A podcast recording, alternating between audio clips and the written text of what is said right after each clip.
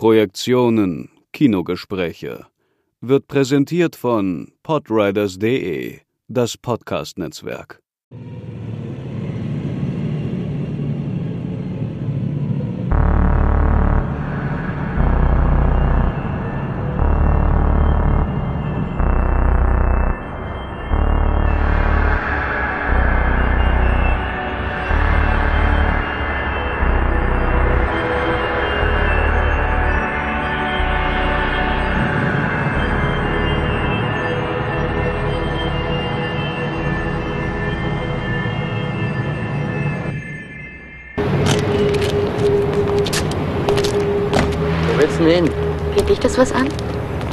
Dich fahren, wenn du willst.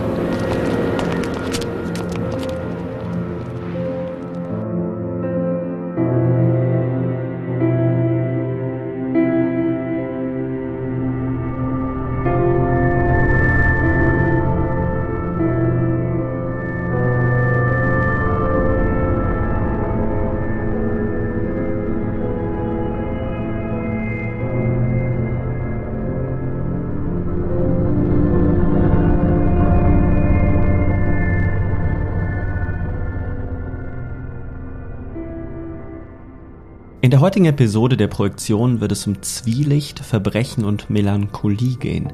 Was ist das für eine Figur, der Gangster? Kein bloßer Verbrecher und dennoch jenseits des Gesetzes, nie ohne Ehre und doch im Taumel oder zumindest kurz davor, am Rand, an den Rändern der eigenen Überzeugungen. Was verbinden wir mit dem Gangster und was begehren wir eigentlich an dieser Figur? In der heutigen Folge zu Gast der Regisseur Christoph Hochhäusler, der uns mit Milchwald eine realistische und fremdartig beklemmende Aktualisierung von Hänsel und Gretel geschenkt, im großartigen Unter dir die Stadt die Strukturen der Kapitalmacht erforscht und in Die Lügen der Sieger einen Anti-Thriller gedreht hat, der sich den Exzessen der Deutlichkeit und den typischen Auflösungen verweigert. Mit Christoph Hochhäusler werden wir über drei Filme im Speziellen sprechen. Thief von Michael Mann, Supermarkt von Roland Klick und Armee im Schatten von Jean-Pierre Melville. Wir wünschen viel Spaß bei der Episode.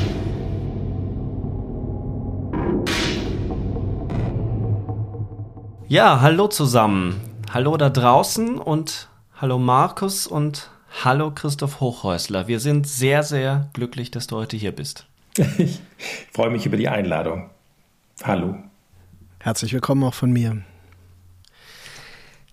Heute, es wurde ja gerade schon erwähnt, sprechen wir über die Figur des Gangsters. Bevor wir allerdings ähm, zur Figur des Gangsters kommen, fangen wir doch erstmal ganz allgemein an. Eine vielleicht etwas naive Frage, die einfach klingt, aber glaube ich sehr kompliziert werden könnte, nämlich was ist eigentlich ein Gangsterfilm? Na, ich würde sagen, ein Gangsterfilm ist ein Film, der von Gangstern handelt. Das ist sozusagen die einfachste Antwort vielleicht. Aber, geschummelt. Geschummelt. Aber allgemeiner vielleicht ein Film von der anderen Seite. Ich glaube, das ist der wichtige Punkt. Ähm, es ist im Grunde immer die, das Spiegelbild zur, zum Bürger.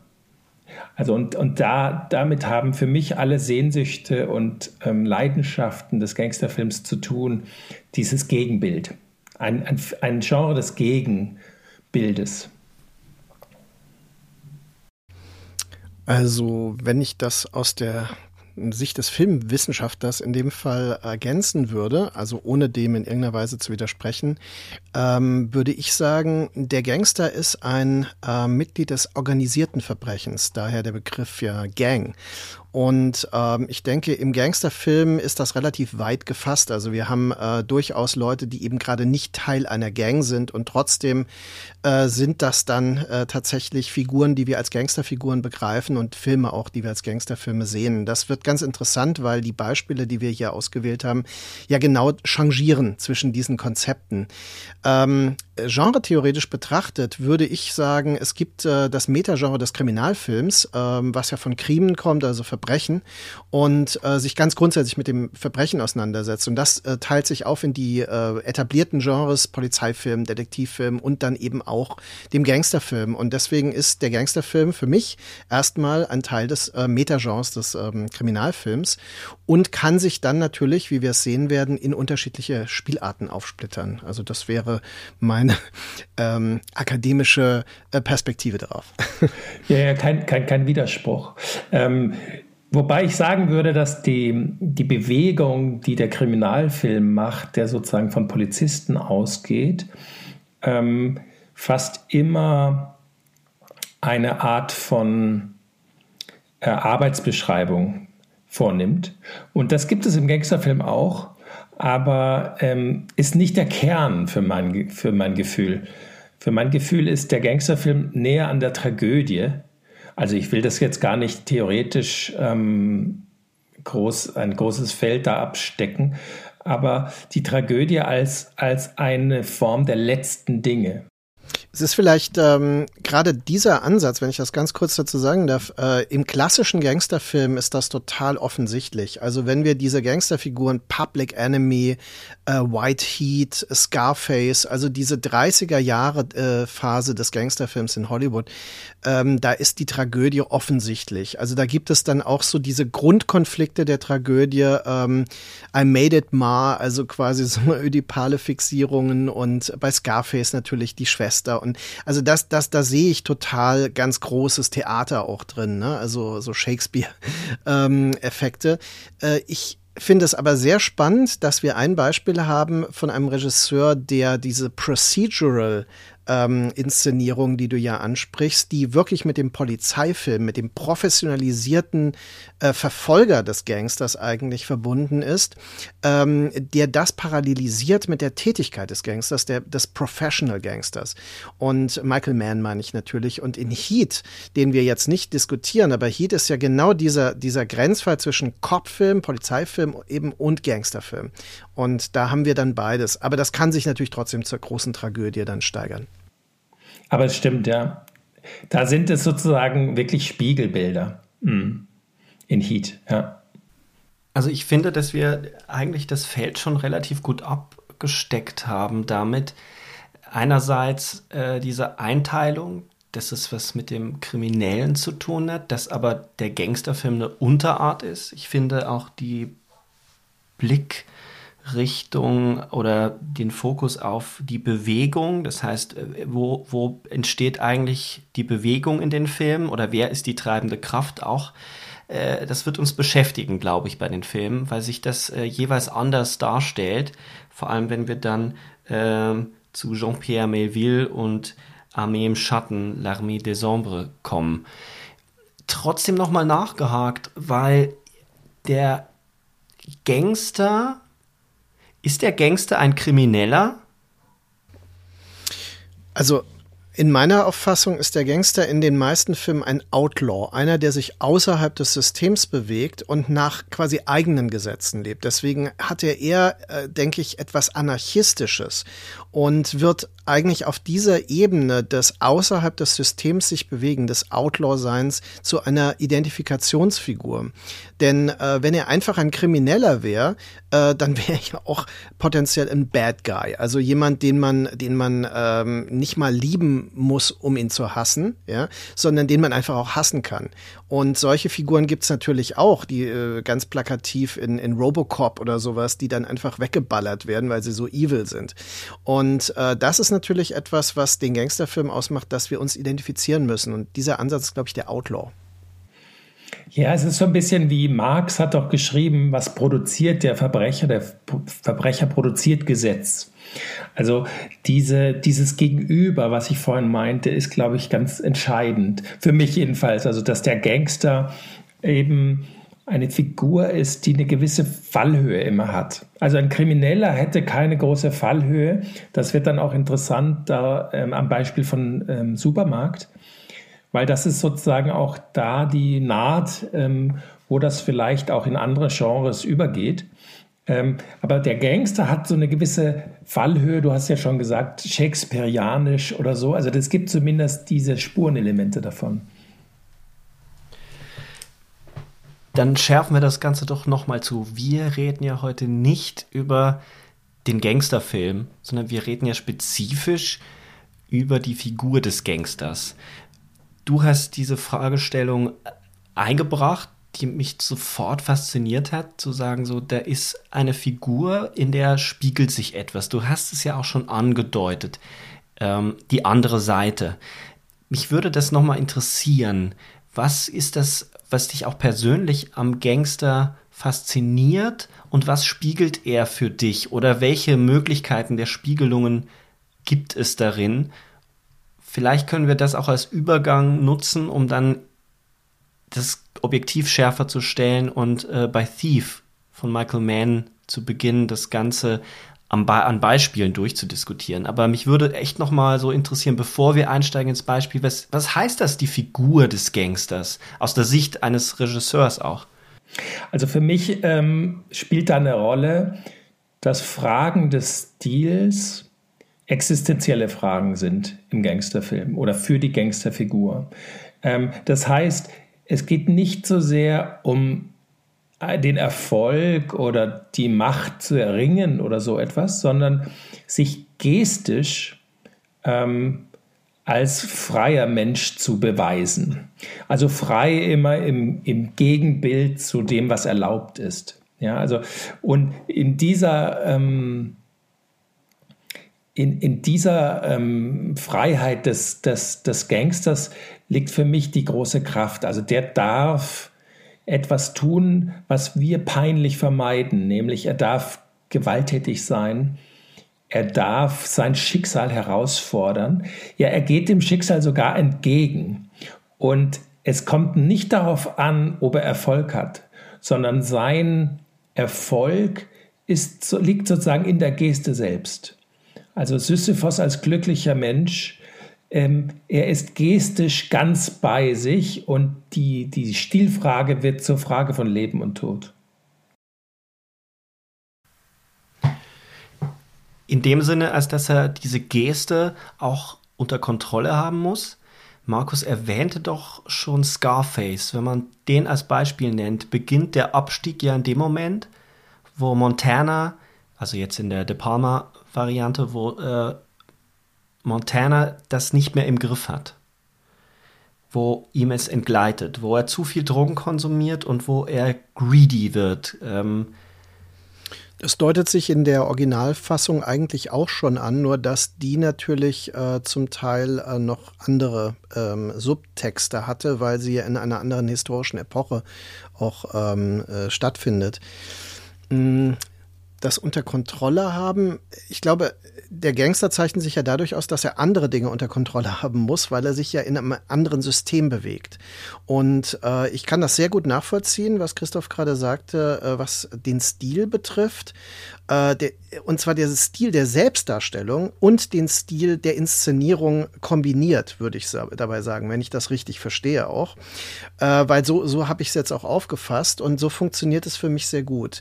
Ähm, äh, Gangster zu sein ist auch eine Frage des Gestus und ähm, der, auch eine Frage der Accessoires. Und es wird ja auch immer wieder diskutiert, wie signifiziere ich mich als Gangster? Und äh, das wird ein noch größeres Thema, wenn wir zum Beispiel in den ähm, 70er und 80er Jahren durch das Blaxploitation-Kino und dann auch äh, quasi schwarze Gangsterfilme ähm, eben diese, diese Figur des Gangsters mit A haben. Ja, also signifying Rapper wird signifying Gangster. Und äh, das ist etwas, was äh, sich bei Scorsese, äh, wenn man so will, im italoamerikanischen Kontext abzeichnet. Bei Mean Streets zum Beispiel und bei Goodfellas natürlich ganz deutlich.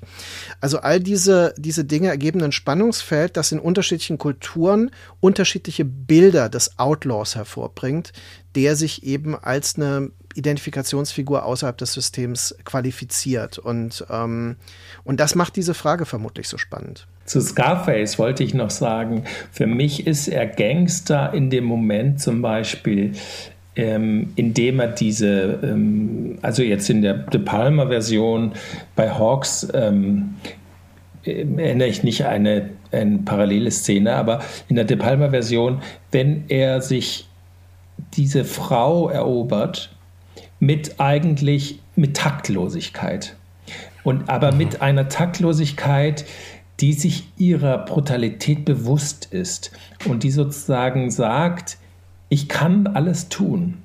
Dieses Umweglose.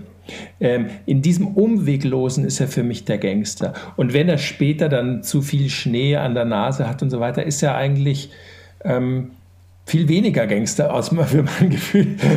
ja, also da, da wird er zu, hm. zum Kriminellen, der einfach scheitert, ähm, wie jeder andere auch hätte scheitern können. Weil der, der Weg des Gangsters ist nicht einer des Erfolgs. Das, das ist für mich wichtig. Also, sondern das Scheitern, also Hagen von Tronje, ja, oder so, das Scheitern selber ist, ist Teil dieses, ähm, dieses Eros. Ähm, ja. Also die Tragik und der Tod sind eingeschrieben. Das müsste man vielleicht mal festhalten, weil das auch für alle Beispiele auf unterschiedliche Weise gilt. Genau, genau. Ich hätte jetzt nur eben den Stil nicht nur als wie signifiziere ich mich, wie kleide ich mich verstanden, sondern auch als eine Formgebung, die moralisch stattfindet. Also die meisten Gangsterfilme zeichnen die Figur des Gangsters als jemanden, der einen Ehrenkodex hat, der einer eigenen Moral, wenn es auch nicht die Moral der Mehrheitsgesellschaft ist, es ist eine eigene Moral, die Moral der Gang, es gibt Regeln, an die sich gehalten werden muss. Und in dem Moment, wo er diese Form verliert, indem er die Regeln bricht, indem er exzessiver wird, beginnt eigentlich schon der Abstieg und wahrscheinlich auch der Verlust der Rolle des Verbrecher, äh, des Gangsters und er wird zu einem Verbrecher. Also ich glaube, so, so also so habe ich jetzt auch äh, Christoph verstanden. Würdet ihr damit ähm, einhergehen?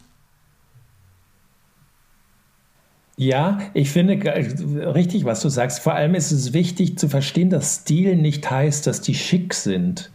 Ja, oder also das, was äh, Markus signifiziert signifizieren oder so, so ähm, genannt hat.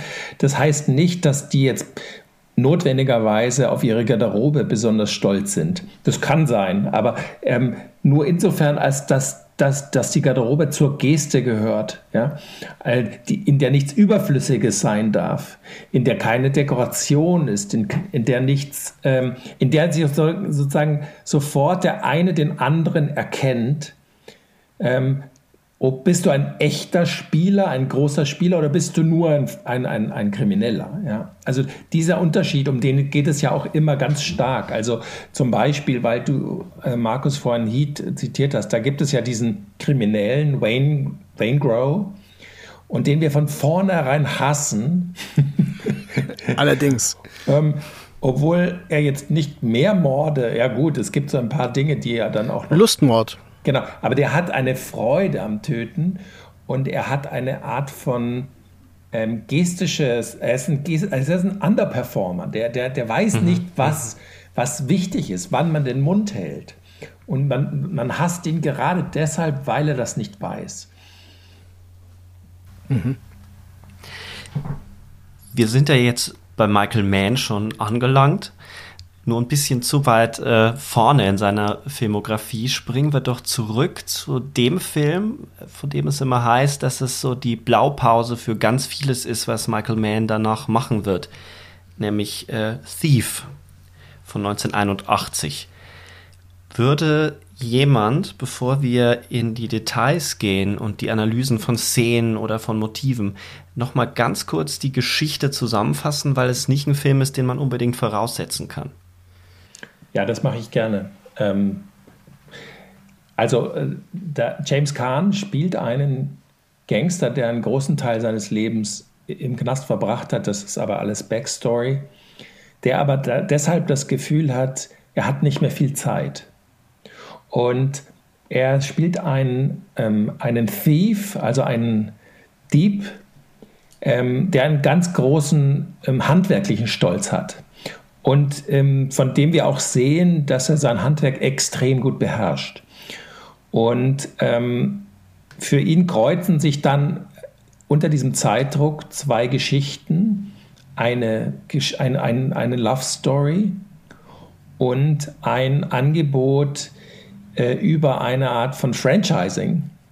Ähm, zwar ein, ein Stück weit seinen Handwerksstolz ähm, einzubüßen, aber dafür vielleicht ähm, schneller zu der Marke zu kommen, wo er aufhören kann. Das ist ja auch immer so dieser, dieser Horizont für viele Gangsterfilme.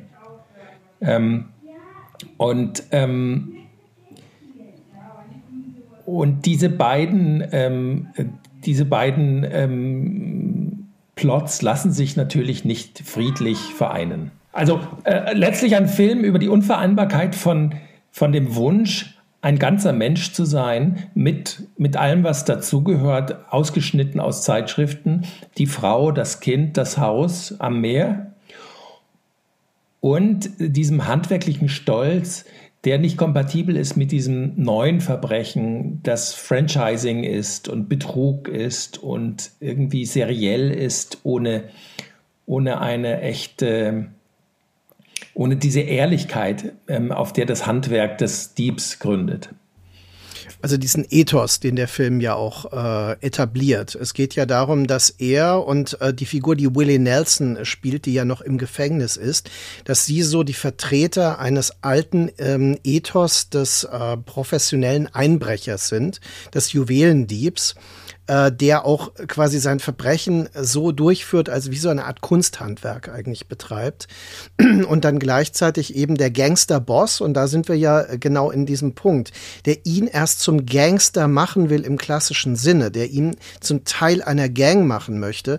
Und äh, nun ist natürlich, wie der deutsche Titel das schon sagt, äh, der Thief ein Einzelgänger. Und äh, das ist natürlich auch die Figur, die Michael Mann fasziniert. Der Professionelle, der äh, um jeden Preis diesen Ethos vertritt, aber gleichzeitig ähm, eben äh, völlig autark bleiben möchte. Und äh, ich finde das auch, äh, das ist total genau, ähm, also ich teile diese Darstellung total, die du gegeben hast. Ich würde es nur als bürgerliches äh, Ideal, ein Traum davon, eine bürgerliche Existenz zu führen, die ihm als Gangster äh, natürlich per se verwehrt ist. Und äh, Tuesday Wells ist ja, äh, spielt ja die weibliche Hauptrolle. Und das ist sehr faszinierend. James Kahn spielt den Gangster, Tuesday Wells spielt seinen Love Interest, eine Frau, die eigentlich ein normales Leben möchte, ein abgesichertes Leben und die auch schon merkt, dass es bald zu spät sein könnte für sie. Und die ihm ja dann auch sagt, in einer, einer sehr tragischen Szene, über die wir vielleicht auch noch reden können, ähm, in einem Restaurant über einer Autobahnbrücke, äh, dass sie nicht passt in dieses bürgerliche Ideal, weil sie keine Kinder bekommen kann. Das versuchen sie ja dann zu lösen und das löst dann weitere Konflikte aus durch die Adoptionsgeschichte. Äh, James Kahn ist ja der, äh, der Sohn aus der Corleone-Familie, der, äh, der übermütige Sohn eigentlich. Und äh, das ist interessant, wie hier die Rollengeschichte ein bisschen so mitgeschleppt wird. Ne? in diese, oder Spieler ohne Skrupel von Karel Reis ist natürlich eine wichtige Rolle von ihm und so weiter. Also, dass er immer äh, so diese, diese Halbwelt Identitäten mit äh, in die Filme hineinträgt. Und das kollidiert auf eine ganz ähm, äh, melancholisch, aber gleichzeitig auffüllende Weise in diesem Gespräch äh, über die, die, ideale bürgerliche Existenz, die er eigentlich träumt. Ja, ja, das hast du richtig gesagt, genau. Ähm, ich finde auch, äh, was ein bisschen hineinspielt, wenn du schon sagst, das mythische Gepäck seiner anderen Rollen, der äh, Hawks, ja, der hat ja Redline 7000. Also Hawks ist ja einer im amerikanischen Kino, der immer den Profi feiert. Ja, also da stören die Frauen und so weiter oft. Die sind vielleicht ebenbürtig, aber man, es kann keine ähm, bürgerliche Liebe geben, weil, weil der Professionelle, der Profi, der, der Experte eben eigentlich allein sein muss. Ja, und, und ähm, Michael Mann identifiziert sich ja total damit offensichtlich. Also das finde ich wirklich so eine also selten in der Filmgeschichte, wo ein, eine, ein Regisseur so reine Liebe für seine Gangsterfigur hat. Also man hat wirklich das Gefühl, ähm, er porträtiert sich selbst. So will mhm. eigentlich Michael Mann sein. Der, der perfekte Handwerker, der ähm, die Branche nicht braucht, der, der Hollywood nicht braucht, sondern der will seinen Respekt von Hollywood, weil er so gut ist. Das ist natürlich auch ein Ideal, aber es ist natürlich auch ein Ideal des, äh, des Künstlers, wenn man so will. Deswegen habe ich ja auch äh, den, den Einbrecher in dem Fall als einen Kunsthandwerker äh, bezeichnet, weil ich denke, so sieht sich Michael Mann auch selbst. Also nicht nur Howard Hawks, auch Michael Mann, glaube ich, sieht seine Position im Hollywood-System auf diese Weise und die Art und Weise, wie er Filme platziert wie Black Hat, die ja so äh, irgendwie so in, mit so einer Hassliebe oft behandelt werden oder Collateral. Äh, das daran merkt man das, finde ich, auch recht deutlich. Aber das ist äh, ja genau der Punkt, ähm, dass äh, das Figuren sind, die in sich diese Widersprüche tragen, die bereits die Tragik eigentlich der Entwicklung ähm, mitbringen. Und äh, das bewegt einem vermutlich daran auch. Ne? Und äh, ich glaube noch, äh, letzte Ergänzung, äh, Michael Mann ist tatsächlich im Gegen, also Howard Hawks war ähm, immer interessiert an äh, starken Frauenfiguren, aber Michael Mann ist das auch. In der Hinsicht, dass ich denke, er äh, ist einer der Regisseure, die die erwachsenste Perspektive auf Paarbeziehungen einnehmen. Ich finde, dass die Art und Weise, wie er in Heat zum Beispiel, aber auch in der Einzelgänger schon diese Paarbeziehungen schildert, nichts von diesem scheinbar naiven äh, amerikanischen Blick auf Paare hat. Und ähm, das macht diese Filme auch so in ihrer Qualität immer neu sehbar, finde ich, weil sie genau diese das, das haben, was man eigentlich auch ersehnt, äh, vielleicht als, ich weiß es nicht, als äh, europäischer Zuschauer mit Blick aufs amerikanische Kino, ne, das da sehr unbefriedigend oft ist. Und ähm, das finde ich hier auch sehr faszinierend. Also, dass das so der, ist ein erster großer Film und da ist das alles drin, also wirklich die Keimzelle von Michael Manns Oeuvre ist in, in Thief. Ne? Ja, ja.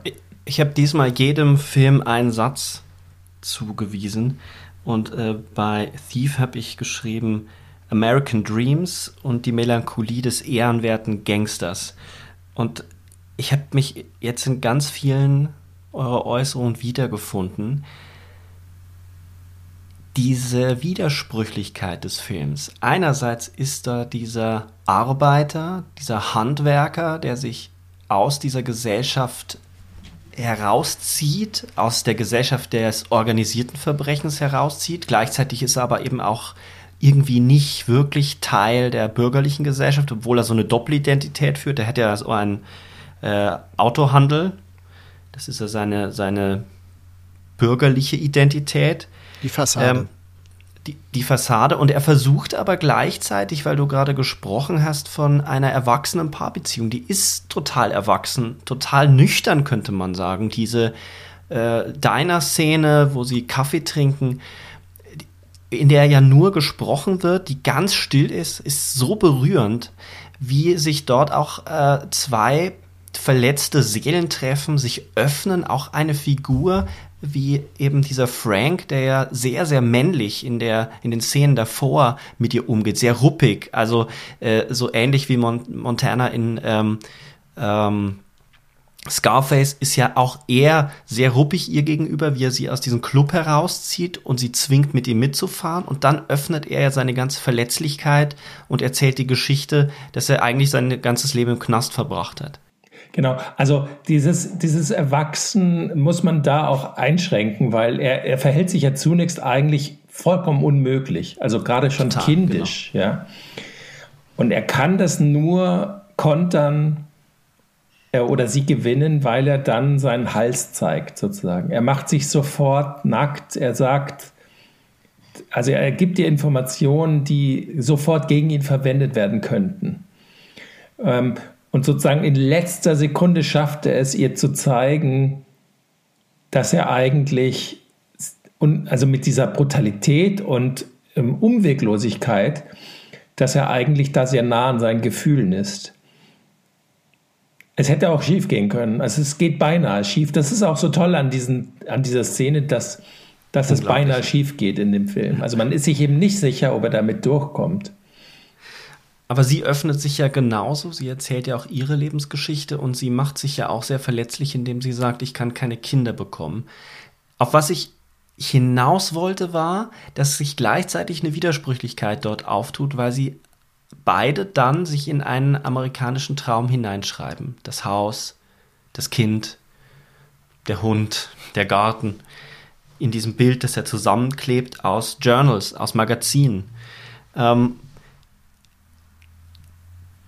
Ist dieser Film auch ein Abarbeiten an dieser Spannung, an dieser, diesem amerikanischen Traum, der eben nicht so sauber und so moralisch perfekt ist, wie er von außen gerne tut? Also ich habe ja äh, diesen Film in einer Tradition des Neo-Noir-Films äh, verortet, als ich mich damit beschäftigt habe und äh, würde ihn sogar in der ästhetischen Programmatik von Michael Mann als einen Neo-Noir-Film bezeichnen. Aber das ist jetzt auch zunächst mal auf die Oberfläche bezogen. Äh, was hat er mit Film Noirs zu tun? Warum ist er nicht einfach ein, ein Crime-Movie, wie viele ihn in Amerika vielleicht sehen würden? Ähm, Film Noirs sind ja äh, Filme über gebrochene Männerfiguren in vielen Fällen, die vor allem auch äh, Kriegstraumata äh, mit sich tragen. Also die meistens aus dem Zweiten Weltkrieg zurückkehren und äh, also quasi äh, entwurzelt sind und so weiter. Und das ist bei ihm tatsächlich die Gefängniszeit. Also er ist insofern insofern eine männliche Noir-Figur, ähm, die nur aus anderen Gründen eben diese Einschränkung, diese Verwundung des Lebens mit sich trägt und der ähm, versucht etwas zu rekonstruieren, was ähm, ja für ihn nur zeitweise überhaupt noch möglich ist. Und dann gleichzeitig aber auch eben dieser Schatten äh, des ähm, organisierten Verbrechens, der also quasi wie so, die sich, der sich so über ihm hält, wie so eine dunkle Wolke, die er mit sich trägt. Und äh, die Art und Weise, wie natürlich die große Großstadt ähm, in dieser Kälte. Es ist ja nicht zufällig Chicago auch äh, in diesem Film, was da auf diese Weise ästhetisiert wird. Und die Kälte der Musik von Tangerine Dream. Das ist ja ein ganz ungewöhnlicher elektronischer Score, der hier eine Rolle spielt. Und ähm, äh, also der auch für die damalige Zeit viel vorausgedacht äh, hat, was dann in späteren äh, 80er Jahre Filmen ja wirklich zum Klischee wurde. Ähm, also das ist, das ist etwas, wo ich sagen würde, das ist eine neue Neuerfindung des, des Noir, äh, Film Noir aus eben dieser äh, 80er Coolness und Neon-Atmosphäre mit einer aktualisierten Form der Traumata. Ich würde da gerne noch was bei, ähm, nachtragen, sozusagen. Was, glaube ich, auch eine riesige Rolle spielt bei Michael Mann, zumindest in dieser Phase, ähm, ist die Recherche ist also die Beschäftigung mit der Realität hinter diesen Mythen. Ähm, wenn man zum Beispiel den Audiokommentar habe ich mir jetzt nochmal angehört, ähm, es, äh, die, diese Art, also die, die Art, wie der Michael äh, Kahn, wie Kahn hier die, die Tresore ähm, zum Beispiel knackt, das ist alles eins zu eins. Darauf legen sie einen riesigen Wert. Das heißt, es waren echte Tresore und die werden auch echt geknackt. also, und ähm, das gibt also einen, äh, also einen unglaublichen Aufwand, da zu einem realen Kern vorzustoßen, der dann aber eben mit diesem mythischen total verschmilzt. Das ist ähm, finde ich ganz faszinierend bei dieser Art von amerikanischem Kino. Ähm, kurz zuvor hat, hat Michael Mann ja die Recherche gemacht für Straight Time. Weiß nicht, ob ihr den kennt. Ein wunderschöner. Der mit Dustin Hoffmann? Dustin Hoffmann. Hm. Als, ich kenne ihn leider nicht. Ähm, als ein aus dem Gefängnis kommender, der mit, mit den Auflagen, die, sag ich mal, die Resozialisierungs- äh, Gesellschaft ähm, von ihm erwartet, nicht zurande kommt und letztlich in, ins Verbrechen zurückgedrückt wird, als, als eine Möglichkeit, sich auszudrücken eigentlich. Und ich glaube, diese, diese im Ansatz sozialkritische, dieses sozialkritische Motiv ähm, gibt es auch in Thief. Ja, also der, die, wenn er zum Beispiel in der Adoptionsbehörde da ist.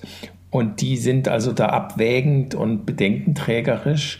Und er erzählt plötzlich, dass er ein Heimkind ist und, und so weiter. Da, da blitzt sowas auf, dass sich sozusagen dieser Typus von Gangster seinen Stolz und seine ehrliche Arbeit nur im, in, in, in diesem, in diesem Gegen, in dieser Gegenwehr mhm. erarbeiten kann. Mhm. Es ist interessant, weil ähm, ich glaube, dass äh, der Film Der Einzelgänger, um den deutschen Titel zu nennen, und Stunde der Bewährung, um den deutschen Titel von dem äh, Dustin Hoffmann-Film zu nennen, damals beide in der ARD liefen in, unter der besondere Film. Und ich habe sie auch beide da Anfang der 80er gesehen, also 84 vermutlich. Und äh, mir war das nie bewusst, dass es da diese Verbindung gibt, aber die leuchtet mir absolut ein. Äh, es gibt ja noch diese Fernsehproduktion äh, The Jericho Mile über diesen Marathonläufer im Gefängnis, der dann Rekord bricht, obwohl er eben nicht offiziell an Wettbewerben teilnehmen darf. Und auch für diesen Film ist der ja, äh, ist Michael Mann ja in die Gefängnisse gegangen und das ist ganz gut dokumentiert in dem äh, ansonsten eher oberflächlichen Buch, das es im Taschenverlag über ihn gibt. Und ähm, deswegen das, das macht absolut Sinn. Also, dass er quasi immer wieder in diese intensivsten Recherchen eintaucht und ähm, übrigens auch für den folgenden Film The Keep, der ja ähm, im Dritten Reich spielt und eben diese Horrorgeschichte äh, mit Nazis ist, äh, sehr unpopuläres Modell. Und auch da hat er unheimlich viel historische äh, Hintergründe recherchiert, aber ein, eine mythische Lesart von Geschichte daraus gemacht. Und das finde ich, also um das, deswegen hole ich so weit aus. Äh, ich gebe dir absolut recht. Das ist das Faszinierende, dass er diese, äh, diesen sozialen Realismus mitträgt in ein mythisches Modell von Kino. Und das finde ich, ähm, ist vielleicht auch bei den besten Beispielen, den intensivsten Beispielen des Genre-Kinos ähm, zumindest aus Amerika der Fall, vielleicht sogar überhaupt. Mhm. Müsste man drüber reden gleich, ne? weil wir ja auch zum deutschen Film noch kommen. Ja, Finde ich richtig, was du sagst, ja. Jetzt ist es doch am Ende so, und das ist das, was mich wirklich berührt hat, sein Traum, der amerikanische Traum geht in Flammen auf. Er zündet seinen Autohandel an, also seine bürgerliche Existenz selbst an. Er sprengt das Haus in die Luft, er schickt seine Liebe weg, sie soll sich in Sicherheit bringen, er wird nicht nachkommen, er wird aber immer Geld überweisen. Das Kind schickt er mit und äh, er tötet, er befreit sich, er tötet ja den, den Gangsterboss, aber er zieht dann in die Einsamkeit, in eine nicht näher für uns begreifliche Zukunft, ins Nichts. Also es besteht ja auch die Frage, kann er eigentlich überhaupt noch in diese alternative Welt eintauchen oder ist auch der Weg versperrt? Aber der amerikanische Traum, den er sich dort ausgemalt hat, der geht in Flammen auf, gerade weil er so sehr versucht, ihn zu erreichen? Oder wie lest ihr dieses Ende? Das, an was scheitert er letztlich? Ja, zum, so ein, ein Stück weit auf jeden Fall an der Lüge, die mit diesem Traum verbunden ist. Also ähm, da ist ja im Grunde auch dieser Gangsterboss ähm, Leo so eine Art Vertreter des damaligen Kapitalismus, ja, also der davon spricht, dass man investieren muss in Malls und mhm. ähm, ja. es geht um Dividenden und, und es geht um Franchising im Grunde. Ähm, also das Risiko tragen andere, also das ist ja letztlich das Geheimnis von Franchising. Äh, das Risiko tragen andere und du machst seriell Gewinne quasi. Und ähm, das ist eben nicht kompatibel mit, mit den Werten, die, die der Einzelgänger hat. Das ist das eine. Zum Ende will ich sagen, ich verstehe, dass er ihn nicht tragisch ähm, sterben lassen will. Aber ich finde, dass das Ende auch nicht funktioniert für mich. Also ähm, ich würde jetzt nicht so weit gehen, dass der Film dadurch scheitert, gar nicht. Der ist großartig. Aber dieses letzte Bild, finde ich, stimmt nicht. Er kann ja nirgendwo hingehen. Ähm, warum? Äh, also ich, ich, weiß nicht, ich finde das ein unklares hm. Bild. Aber er geht ja auch in die Nacht. Es ist ja, genau, es ist ein unbestimmtes Bild. Es ist äh, eigentlich eine, eine mythische Chiffre, wenn man so will. Äh, er geht ja in seinen eigenen Mythos vielleicht sogar ein, weil er hat das Syndikat vernichtet. Ja, das muss man ja mal sagen. Nicht nur seine bürgerliche Existenz. Und ähm, die Art und Weise, wie er mit äh, äh, Bang Not a Whimper dann diesen Abgang macht, also das wird ja auch gezeigt in dieser äh, mehrfach gestaffelten Zeitlupenaufnahme, wie zum Beispiel das Haus explodiert. Das erinnert ja durchaus an Antonionis Zabriskie Point mhm. und äh, schafft so einen Superlativ. Äh, ich finde es sehr faszinierend, wie Michael Mann es äh, tatsächlich schafft, diese Superlative dann doch äh, halbwegs plausibel erscheinen zu lassen in diesem Modell und äh, dann auch weiß, wann er sich wieder zurücknimmt, weil äh, diese eigenartige Home Invasion, die er dann äh, betreibt, ist ja auch ähm, dann von einer Stille geprägt. Ja? Und die Musik kommt dann tatsächlich am Ende auf der Straße wieder, wenn er beschossen wird. Und dann, er zieht ja dann noch, er reißt sich dann noch so heroisch die ähm, äh, diese äh, äh, kugelsichere Weste so runter. Ne? Und dass klar wird, äh, er ist möglicherweise verwundet, aber er, ist, er, er wird nicht sterben. Also das ist eigentlich so diese Idee. Und ich verstehe schon, was du meinst, Christoph, äh, wenn du sagst, das stimmt irgendwie nicht, weil es eben nicht die Tragik erfüllt, die im Programm, in der DNA dieses Modells ist. Aber gleichzeitig ist das vielleicht auch die Qualität und das ist auch Michael Mann in gewisser Weise.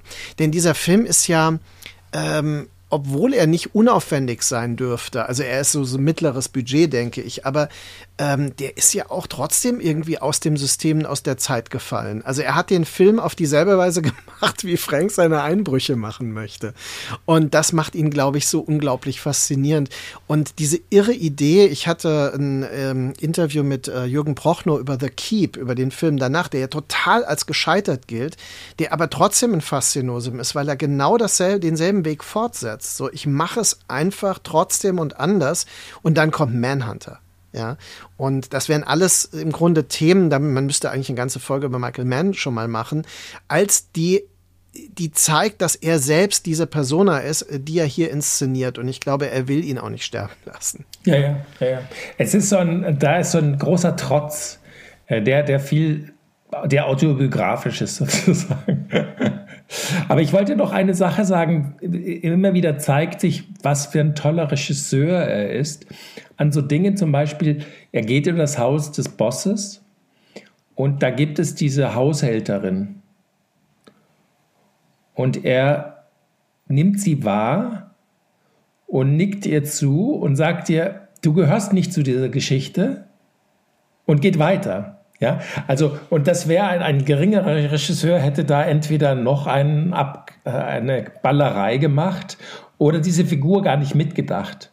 Und, und das, das, das, das sind so Dinge, die ich wirklich großartig finde. Also jetzt nur als ein kleines Beispiel. Könnte man das Ende nicht auch so lesen? Markus hat es ein bisschen angedeutet, dass er zu seinem eigenen Mythos wird. Wenn wir ihn als Arbeiter sehen und wenn wir Leo, den Gangsterboss, als einen Kapitalisten oder als einen Repräsentanten der kapitalistischen Struktur lesen, könnte man ja sagen, dass er diesen Mythos des Arbeiters in dieser kapitalistischen Transformationsgesellschaft weiterleben lässt, dass der weiterlebt, dass der unsterblich ist, also dass es hier am Ende um eine symbolische Ordnung geht? Ja, ich finde nur, dass da sozusagen das Mythische und das Reale so ein bisschen durcheinander gehen. Hm. Aber also, das ist nur so ein Gefühl. Ich finde einfach, dieses Bild stimmt nicht ganz. Aber das ist wirklich, ähm, das soll jetzt nicht ich liebe den Film. Also das ist wirklich nur eine, ein Hauch. mhm. Genau dieses Bild wird ja Nicholas Winning Refn in Drive wiederholen. Ja, das ist ja eins zu eins fast dieselbe Stimmung, mit der die Filme enden. Auch mit dem Einsetzen der Musik, mit dem er fährt auch in die Nacht, Wobei also, ich finde, dass die überhaupt nichts miteinander zu tun haben. Also die, diese Haltungen zum Kino und zum Gangsterfilm auch, die beiden, obwohl es sie auch an der Oberfläche so ähnlich sind, ja. Also der liebäugelt ja ganz offensichtlich mit diesem Neon Noir sozusagen. Und da sind ja sehr viele Motive, The Driver und so weiter aus den 70er, 80er Jahren, die er da ähm, veredelt oder, oder abkupfert. Aber ich finde von der von dem, ich will das gar nicht verurteilen, aber von dem, worum es ihm geht, also Winding Refn, ähm, das, das ist quasi diametral zu dem, was Michael Mann macht, weil ähm, Reffen geht es überhaupt nicht um das wirkliche Leben. Ja, mhm. also der, der, der ist im Grunde im Kino. Der macht diesen Film im Kino.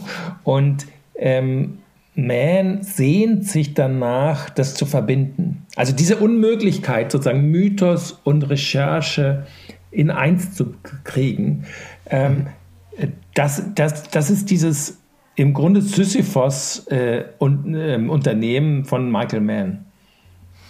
Also das finde ich äh, sehr interessant und ähm, ich kann das total nachvollziehen und gerade angesichts der Tatsache, dass ich ein großer Bewunderer von Michael Mann und Winning Refn bin, aber in der Tat aus unterschiedlichen Gründen, weil beide schreiben sich ja auch äh, auf unterschiedliche Weise in ihre Filme immer wieder ein. Beide sehen sich möglicherweise auch als diese Outlaws des, des Filmproduktionssystems, des Apparates, aber tatsächlich schöpft Michael Mann möglicherweise den Mythos aus der Realität und äh, Winning Reffen schöpft den Mythos aus dem Kino. Also das äh, würde ich total nachvollziehen. Weil interessanterweise habe ich, es gibt ein Buch über Winning Reffen ähm, in Deutsch, ne? das ist echt interessant, also es gibt nicht so viel über ihn und da habe ich einen Aufsatz geschrieben eben über die Bedeutung des Mythischen in seinen Filmen. Aber man könnte einen völlig anderen Aufsatz über die Bedeutung des Mythischen bei Michael Mann äh, also schreiben. Und das finde ich äh, gerade sehr faszinierend. Aber da können wir jetzt auch nicht erschöpfend drüber reden. Ist aber ein guter Ansatz, toll. Der Bezug zum Realen ist doch eigentlich eine gute Überleitung zum nächsten Film. Mhm. Ähm, Supermarkt von Roland Klick 1974. Wir wechseln auch den Kontinent. Wir sind in Europa, in Deutschland. Und auch hier haben wir es mit einem Film zu tun, der sehr nah an dem echten Leben sein will. Markus, würdest du den äh, zusammenfassen wollen? Ja, also äh, es ist der Film über einen äh, jungen Mann, der ähm, im Grunde so geschildert wird, dass er immer wieder, ähm, also dass seine einzige Chance eigentlich ähm, das Verbrechen ist, um weiterzukommen. Und er begegnet einem äh, Journalisten, der in ihm eine Story wittert und äh, er begegnet einer Prostituierten, in die er sich verliebt, mit der er auch davon träumt, eine auch eine Form des bürgerlichen Lebens vielleicht führen zu können.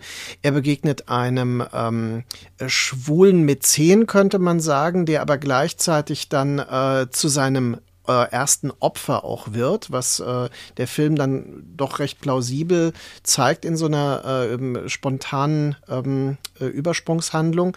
Und dann ähm, ja, äh, gibt es, äh, Moment, noch die Figur eines Zuhälters und äh, Verbrechers, der ihn dazu bringt, einen äh, großen Überfall zu machen, um endlich dieses ersehnte Budget zu bekommen, um sein Leben zu verändern.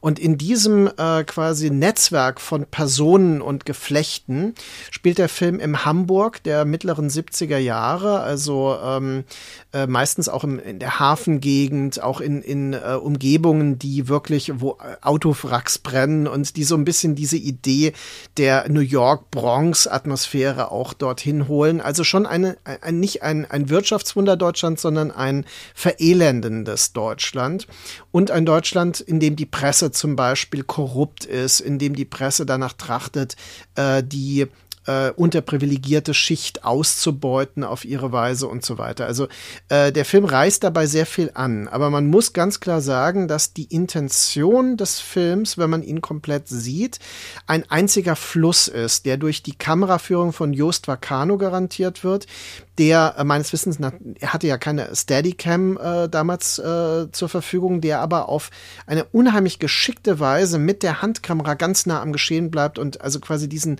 Fluss des Geschehens mitverfolgbar macht und ähm, da auch wirklich der Zeit voraus bleibt. Und der Film hat einen Puls, äh, der auch, äh, die Filmmusik ist auch sehr interessant. Marius Müller-Westernhagen hat hier ein Titellied beigesteuert, das wie so eine Art Leitmotiv auch immer mal wieder kommt.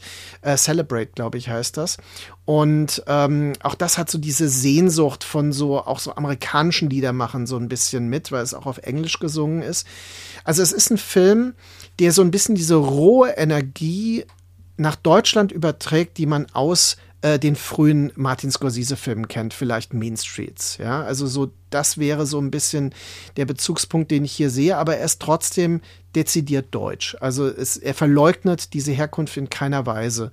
Und in diesem Spannungsfeld ist er relativ zeitlos. Also man kann ihn heute fast sehen als ein, ein Genrefilm-Dokument der 70er Jahre, als würde man in diese Zeit hineinblicken.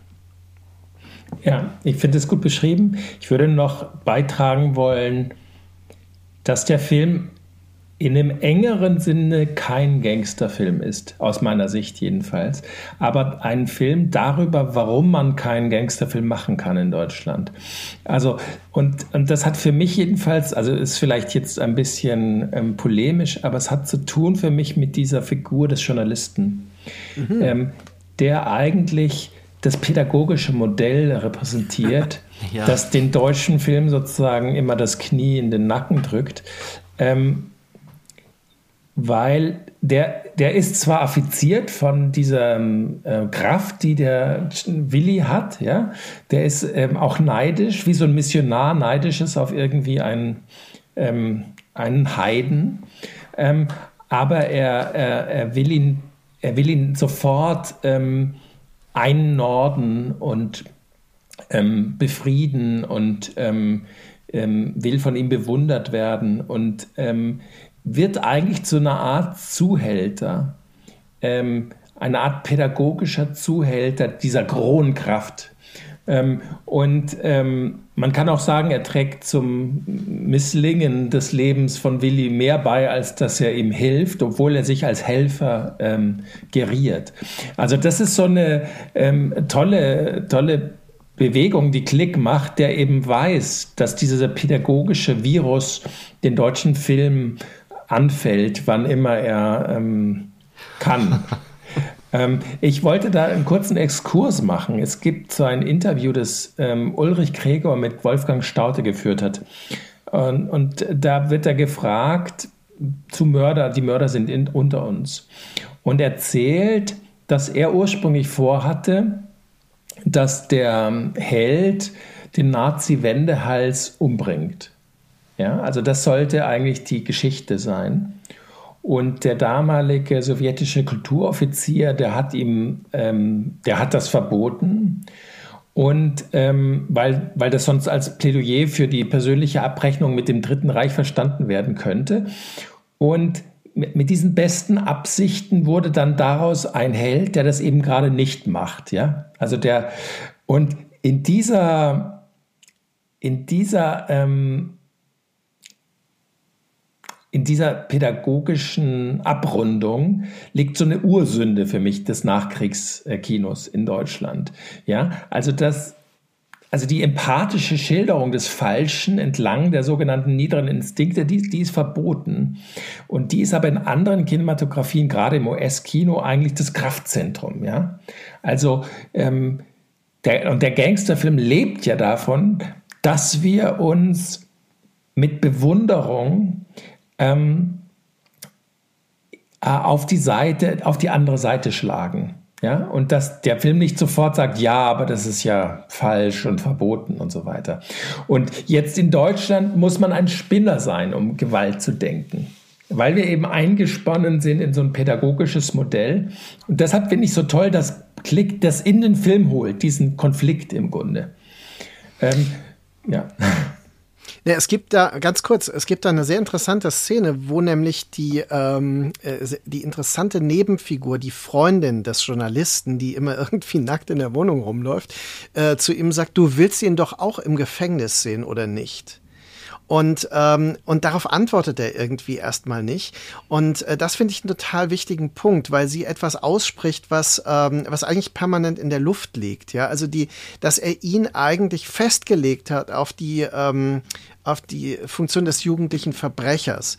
Und die lässt sich tatsächlich nicht im Sinne des Genre-Kinos erheben zu einer mythischen Gangsterfigur. Und deswegen finde ich es einen, einen, sehr guten Einsatz, äh, Christoph, dass du sagst, es ist natürlich kein Gangsterfilm. Man wäre ja fast versucht zu sagen, es ist ein Sozialdrama.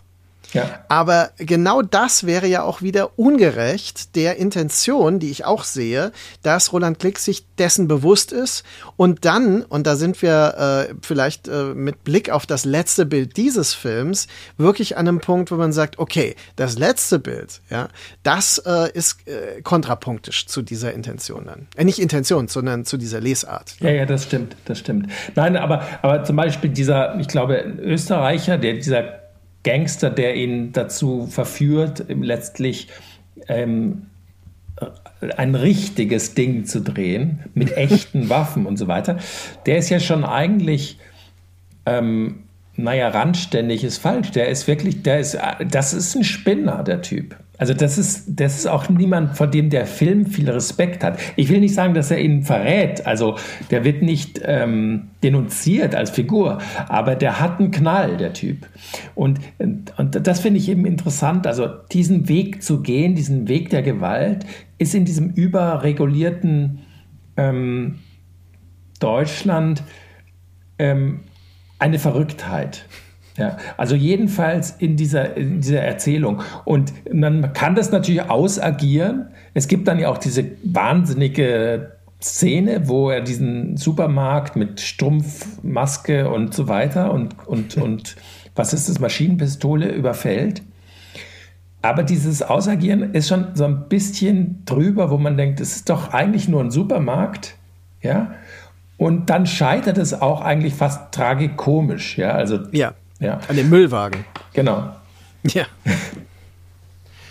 Könnte man es nicht so fassen, dass Supermarkt ein Film ist, der zum Gangsterfilm werden will, aber merkt, dass es nicht geht oder schon reflektiert, dass es nicht geht. Und alle Figuren sind ja auch so auf der anderen Seite, aber nicht so richtig. Also der Journalist ist ja nicht nur einer, der ihn verkaufen will. Zumindest begreift er das selber erst gar nicht. Er meint es ja wirklich gut. Und er ist ja auch ein enttäuschter 68er, wenn ich das richtig mhm. interpretiere. Der mal was er, machen will, was Bedeutung hat. Das sagt er ja mehr oder weniger. Man kann das schon so lesen, dass es darum geht, äh, die Revolution 68 ist schiefgegangen, ist aufgegangen in einer, oder die Revolution streckt sich, deswegen läuft die Freundin ja auch immer nackt herum. Also damit werden ja sehr schnell auch Bilder gefunden, dass da so eine Befreiung stattfindet, die aber auch schon wieder spinnert ist oder also total fehl am Platze. Die leben da in dieser Wohnung und sie läuft rum, als wäre sie immer noch in, einer, in so einer Kommune. Ähm, und er sagt ja, sie sei spießiger geworden und das langweile ihn. Früher war mehr Abenteuer. Also der Journalist ist auch erst eine Abenteurerfigur, die sich auch nach dieser anderen Seite sehnt und landet dann eigentlich, wenn man jetzt zum letzten Bild nochmal kommt, äh, auch dort, dass er ankommt in dieser Gesellschaft und zu einem Journalisten wird, wie es halt wie es halt dann so läuft. Also man, man beutet diese, diese Geschichten aus, wie er dann, wie Willi am Ende dann zu einem Angestellten wird, sich einreiht, untergeht. Also das letzte Bild ist ja so mehrdeutig oder überkodiert, dass man da, glaube ich, sehr, sehr lange diskutieren kann. Aber mein Vorschlag wäre, den Film schon zu lesen, dass alle Figuren versuchen, aus so einer Tristesse herauszukommen, aber es nur schaffen, mit einem Bein auf der anderen Seite, auf der Gegenseite zu landen, um dann wieder zurückzufallen. Ja, interessant. Ich weiß nicht, ob, ob der Journalist je ein Abenteurer war oder auch je einer sein könnte. Er ist auf jeden Fall davon affiziert, aber, aber eben so, wie man im Zoo fasziniert ist. Ja, also, der, der, der, also diese, diese, diese, das Gitter bleibt immer da. Also ich habe nie das Gefühl, dass er wirklich an den Punkt kommt, wo er anders, ähm, wirklich anders handeln könnte. Also wo er sich wirklich versucht ist, etwas zu tun, was den Rahmen sprengt. Er flirtet vielleicht damit, aber ich sehe ihn nicht als jemand, der wirklich, mhm. ähm, wirklich zur anderen Seite gehen könnte. Also ich finde, bei dem Protagonisten ist das ja äh, durchaus so, dass der eine Entwicklung durchläuft, dass er einen Coming-of-Age-Prozess fast durchläuft. Und ähm, das wird gekennzeichnet. Wir hatten das vorhin. Ich, ich will doch darauf beharren, dass ich glaube, der äußere Stil spielt schon eine Rolle mhm. in diesem Film sowieso. Ähm, äh, als er die Lederjacke dann anzieht. Das ist ja eine, eine klassische asymmetrisch geschnittene Motorradjacke, wie man sie aus The Wild One kennt. Ne? Und hat sogar einen Stern auf dem Schulterteil, also diese typische One-Star-Lederjacke äh, eben. Und ähm, er, er kennzeichnet sich umso mehr als der Outlaw, der er eigentlich werden will. Und das löst der äh, tatsächlich der pädagogische Impuls in ihm als Gegenreaktion auch aus. Ja? Er wird ja dann prompt dafür auch bewundert von äh, der Prostituierten Eva Mattes, ne? also die das sofort kommentiert. Und im, ähm, am Schluss des Films läuft er ja quasi der Kamera entgegen und er hat einen Mantel nochmal über dieser Lederjacke und es, es hat was unheimlich von einer Outlaw-Ästhetik. Er hat diesen Schnurrbart und die langen Haare, äh, die dann wieder äh, den Schatten von ähm, Deadlock natürlich holt, also den dem modernen Italo-Western. Ja? Und äh, also er ist eigentlich so dieser aus der Gesellschaft und aus der Zeit gefallene äh, Heros. Und das hat schon so einen mythischen Touch. Deswegen liebe ich auch diesen Schluss ähm, mit dem Lied auch, ne? Weil das plötzlich sich äh, verschmilzt zu einer Geste, die man eben nicht aus dem deutschen Kino kannte, die aber Roland Klick ähm, in White Star nochmal versucht, äh, mehr oder weniger mit Erfolg und auch in Deadlock schon hat. Aber wie deutest du denn dann das Bild am Ende, dass er nicht nur auf die Kamera zuläuft, sondern dass er umringt wird von Leuten, die ähnlich aussehen? Also er geht ja in der Menge unter, alle haben diesen Koffer. Also was, was bedeutet dieses, dieses Taucht er unter? Wird er verschluckt?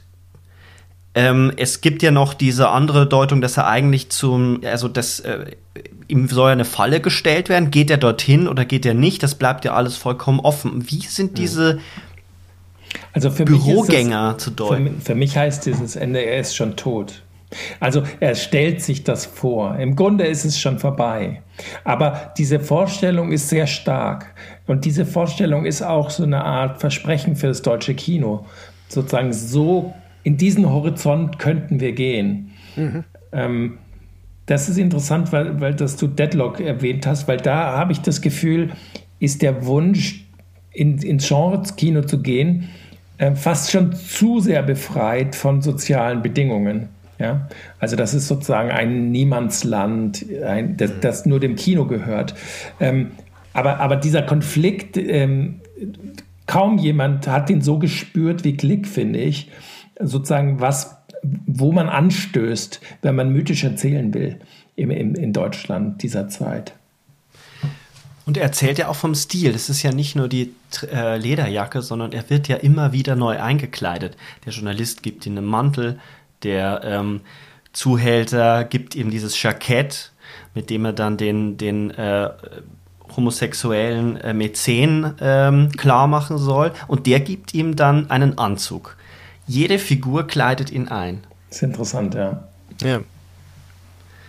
Und das hat schon was mit dieser, mit dieser Frage zu tun, äh, der Stil des Gangsters. Und er wird aber nie zum Gangster. Er bleibt eigentlich immer ein tragischer äh, Verbrecher. Naja, also was kann er schaffen? Er kann schaffen, ein Stachel zu sein in diesem Fleisch und quasi alle anderen daran zu stoßen, dass sie dieses große Leben nicht leben. Ja. Und das ist, das ist sozusagen das Maximum, was in, in diesem BRD-Rahmen ähm, möglich ist. So, so scheint es mir jedenfalls manchmal. Also, äh, um nochmal an diese tatsächliche Supermarktszene auch zu erinnern, ja, die so quasi der Höhepunkt der Shootout der, des, des Genre-Kinos ist, ähm, und die dann wirklich kontrapunktisch mit diesem Müllauto, ja, äh, äh, hantiert, das Müllauto, das den Fluchtweg versperrt, äh, das dann sein Gangsterkumpel nicht ins äh, in Gang bringt, sondern stattdessen äh, leert er den ganzen Müll dann auf den Vorplatz, was tatsächlich das Tragikomische hat und dann natürlich auch ähm, auf der tatsächlichen Flucht, äh, als die Frau dann eingeklemmt wird unter diesem Rolltor. Das sind ja alles Szenen, die also Bilder, die einem auch in Erinnerung bleiben. Das ist, finde ich, schon ein beachtlicher äh, Versuch mit den Mitteln und den Schauplätzen und der, der sozialen Realität äh, Deutschlands in dieser Zeit so weit zu gehen, wie man nur irgend gehen kann. Aber es ist natürlich immer noch Lichtjahre entfernt von, sagen wir, dem Shootout aus Heat in der Innenstadt von LA, äh, wo äh, wirklich auch einige sagten, naja gut, das ist so over the top, das könnte nie im Leben in der Realität stattfinden. Und meiner Information nach gab es so einige Monate nach dem Start von Heat tatsächlich einen solchen Shootout in der Innenstadt von LA. Mhm.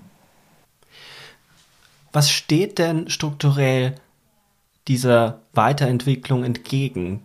Wenn man Supermarkt sieht, auch nochmal, ich bin ja äh, deutlich jünger als ihr, wenn man den Film sieht, wird man wirklich melancholisch, weil man so viel Potenzial und Möglichkeiten auch in die, der historischen Zeit sieht, was man hätte noch machen können. Ähm, was hält denn diese Pädagogik bis heute ja am Leben, Christoph? Hast du eine These dazu? Was, wa warum ist das so stark? Weil es ja ganz viele Leute auch gibt, die das immer und immer und immer wieder auch am deutschen Film kritisieren. Ja, es ist ein, ein Bündel von Gründen und, und ähm, also es, es spielt natürlich eine Rolle, dass man ähm, das Gefühl hatte, dieses Medium muss ähm, muss unter Kontrolle gebracht werden. Das war ja auch der Grund, warum die Filmschulen gegründet wurden übrigens. Ähm, man hatte Angst, dass diese Macht des Mediums ähm, womöglich, sag ich mal, etwas äh, ins Wanken bringt. Eigentlich, wenn man so will, ist das ein großes Vertrauen gegenüber das Kino. des Kinos, weil man dachte, das ist so mächtig, das müssen wir unbedingt, da müssen wir unbedingt mit ähm, Origami, äh, nee, wie heißt das mit diesen Bäumen? Bonsai. Bonsai. Bonsai. Genau, da müssen wir unbedingt Bonsai-Drähte ähm, installieren. Äh, das ist die eine Seite. Also es gibt sicherlich eine Angst davor, dass das Kino irgendwas entfesseln könnte. In, ähm, und dann ist es einfach, also ich meine, das sind keine ausreichenden Gründe, alles, die ich jetzt so vorbringe. Aber es ist sicherlich auch einfach ein ganz anderes Land. Ähm, also die, die in dieser Dichte, in dieser ähm, mit dieser Tradition des protestantischen, des, der ständigen Gewissensprüfung, so also als, als, als, als kulturelles Grundmuster, sage ich mal, ähm, ein, ein radikal anderes Land als die USA es sind oder auch als es Frankreich ist, von einfach nur von den Grundlinien der ähm, Konflikte, die gesellschaftlich verhandelt werden. Und vielleicht sind, also das wäre jetzt eine steile These, die Eruptionen der deutschen Geschichte auch deshalb so, so äh, brutal krass, ja, weil ähm, das Korsett sonst so gut funktioniert. Ja, also keine Ahnung, das ist jetzt nur so ein Gedanke. Wenn wir schon Frankreich erwähnt haben und vielleicht kommen wir dann noch mal darauf zurück. Der nächste Film, den wir besprechen wollen, spielt ja genau darauf oder zahlt genau auf diese These ein, nämlich ähm, Armee im Schatten von Jean-Pierre Melville, von dem du in der Vorbesprechung gesagt hast, äh, dich begeistert, äh, die, die mit welcher Frechheit äh, es sich Jean-Pierre Melville erlaubt, einen Film über die Resistance zu erzählen und das in der Ästhetik des Gangsterfilms tut. Ja, das ist eine unglaubliche Chutzpe, die er hat und die er natürlich auch ähm, sich erlauben kann vor dem Hintergrund seiner eigenen Geschichte. Jean-Pierre Melville ist ja sozusagen sein Nom du guerre. Ähm, er war in der Resistance, heißt eigentlich Gum, Gum, Grumbach, glaube ich. Hm. Und ähm, er, es ist ja auch nicht der erste Film, den er macht zu diesem Thema, aber der erste, der eine solche Frechheit ähm, vornimmt und in der sich ganz viel zeigt von dem, was, er, was ihn eigentlich ausmacht. Nämlich, ähm, erstens, er sagt nicht, also die Resistance ist diese heilige Legende, ja, die, die Frankreich zu, bis zum gewissen Grade zusammenhalten soll. Also wenn man sich anschaut, ähm, ähm, die letzte Metro von Truffaut zum Beispiel, ja, also ein, ein, ein frommes Märchen, das erbaulich sein will für diese Nation, also in der, der man eben erzählt, ähm, dass im Grunde jeder ähm, in der Resistance war und ähm, ähm, und das ist, hört man natürlich gerne, gerade vor dem, vor dem Hintergrund, dass es eben dann doch ganz anders war. Und er ist nun jemand, der es wirklich erlebt hat und der vor allem auch erlebt hat, ähm, dass der größte Teil Frankreichs bürgerlich weiter existiert hat und es ein der ultimative Bruch eigentlich mit dem Bürgerlichen war, in die Resistance zu gehen, ja, als besiegtes Land, ja. Und ähm, da gibt es ja also mit Petain und so weiter auch so ähm, Gewährsleute für eine Art von ähm, die haben ja diese Niederlage konstruiert als eine ähm, gerechte Niederlage. Ein Land, das angeblich verkommen war durch die sozialistische Regierung und so weiter. Also das war ja das Narrativ der, des Petinismus. Und ähm, dem gegenüber sagt er jetzt nicht, da gab es diese Helden in der Resistance, sondern es gab diejenigen, die, die gestisch und das ist vor allen Dingen ein Widerstand der Geste, die gestisch ähm, eben Outlaws waren. Und das geht nicht um das Ergebnis, es geht nicht um die Erfolge. Ja, der Film ist eigentlich ein Film der Vergeblichkeiten. yeah. Aber die Vergeblichkeit ist eben nicht umsonst, sondern in der Vergeblichkeit steckt eigentlich die, die ähm, wie soll man sagen, die Ehre oder die, ähm, die Größe. Und da, da, diese Operation, die er da vornimmt, finde ich fabelhaft und, und gewagt. Und, ähm, und ähm, der Film ist unglaublich traurig dabei auch. Also ein sehr, sehr, ein Film, der mir sehr wichtig ist, ja. Mhm. Also äh, ich habe ihn auch immer in diesem Kontext wahrgenommen, der Gangsterfilme, die um ihn herum entstanden sind, weil Melville ist ja Ende der 60er Jahre eigentlich mit äh, Abu, äh, mit dem äh, Deuxième Souffle, dem zweiten Atem, mit Lino Ventura ja schon. Äh, da beginnt diese Entwicklung und dann über Le Samurai, der eiskalte Engel, dann äh, vier im Roten Kreis und bis zu der Chef.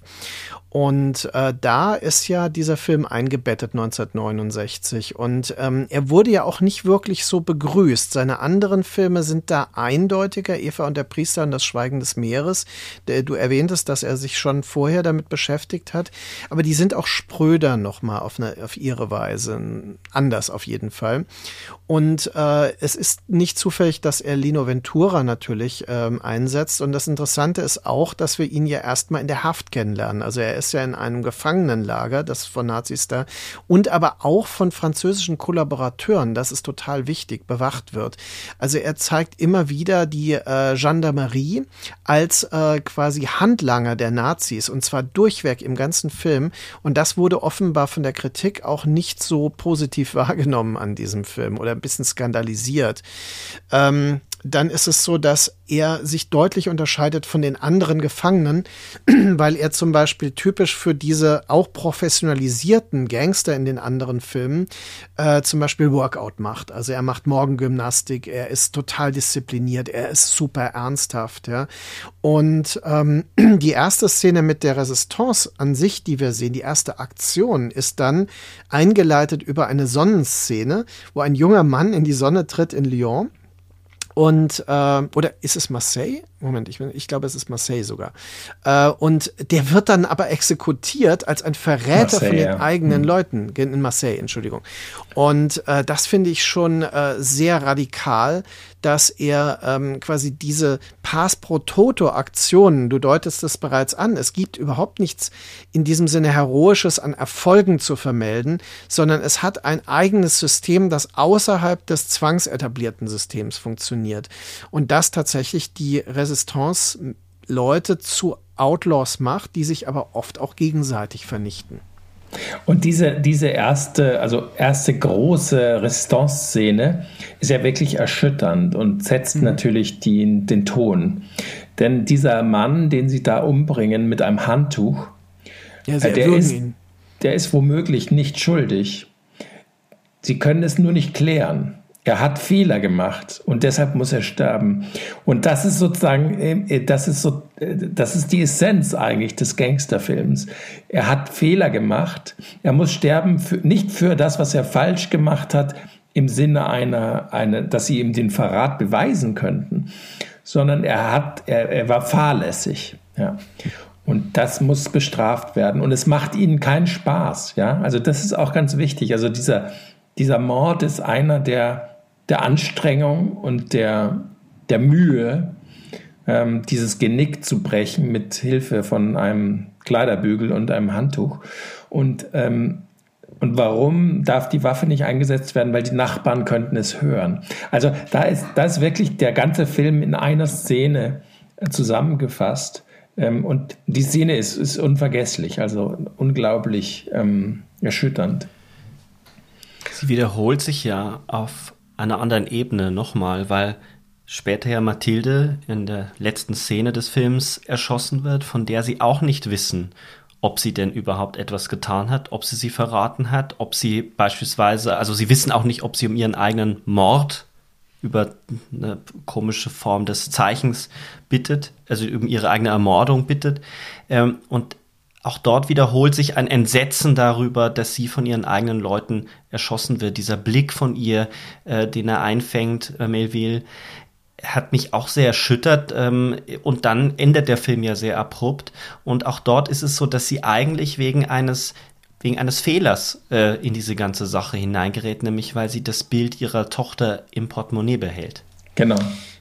Da finde ich, äh, wenn ich da nochmal äh, den Bogen zu Michael Mann ähm, knüpfen darf, äh, es gibt ja diese Philosophie, die Robert De Niros Figur in Heat hat, dass er innerhalb von 30 Sekunden alles hinter sich lassen können muss.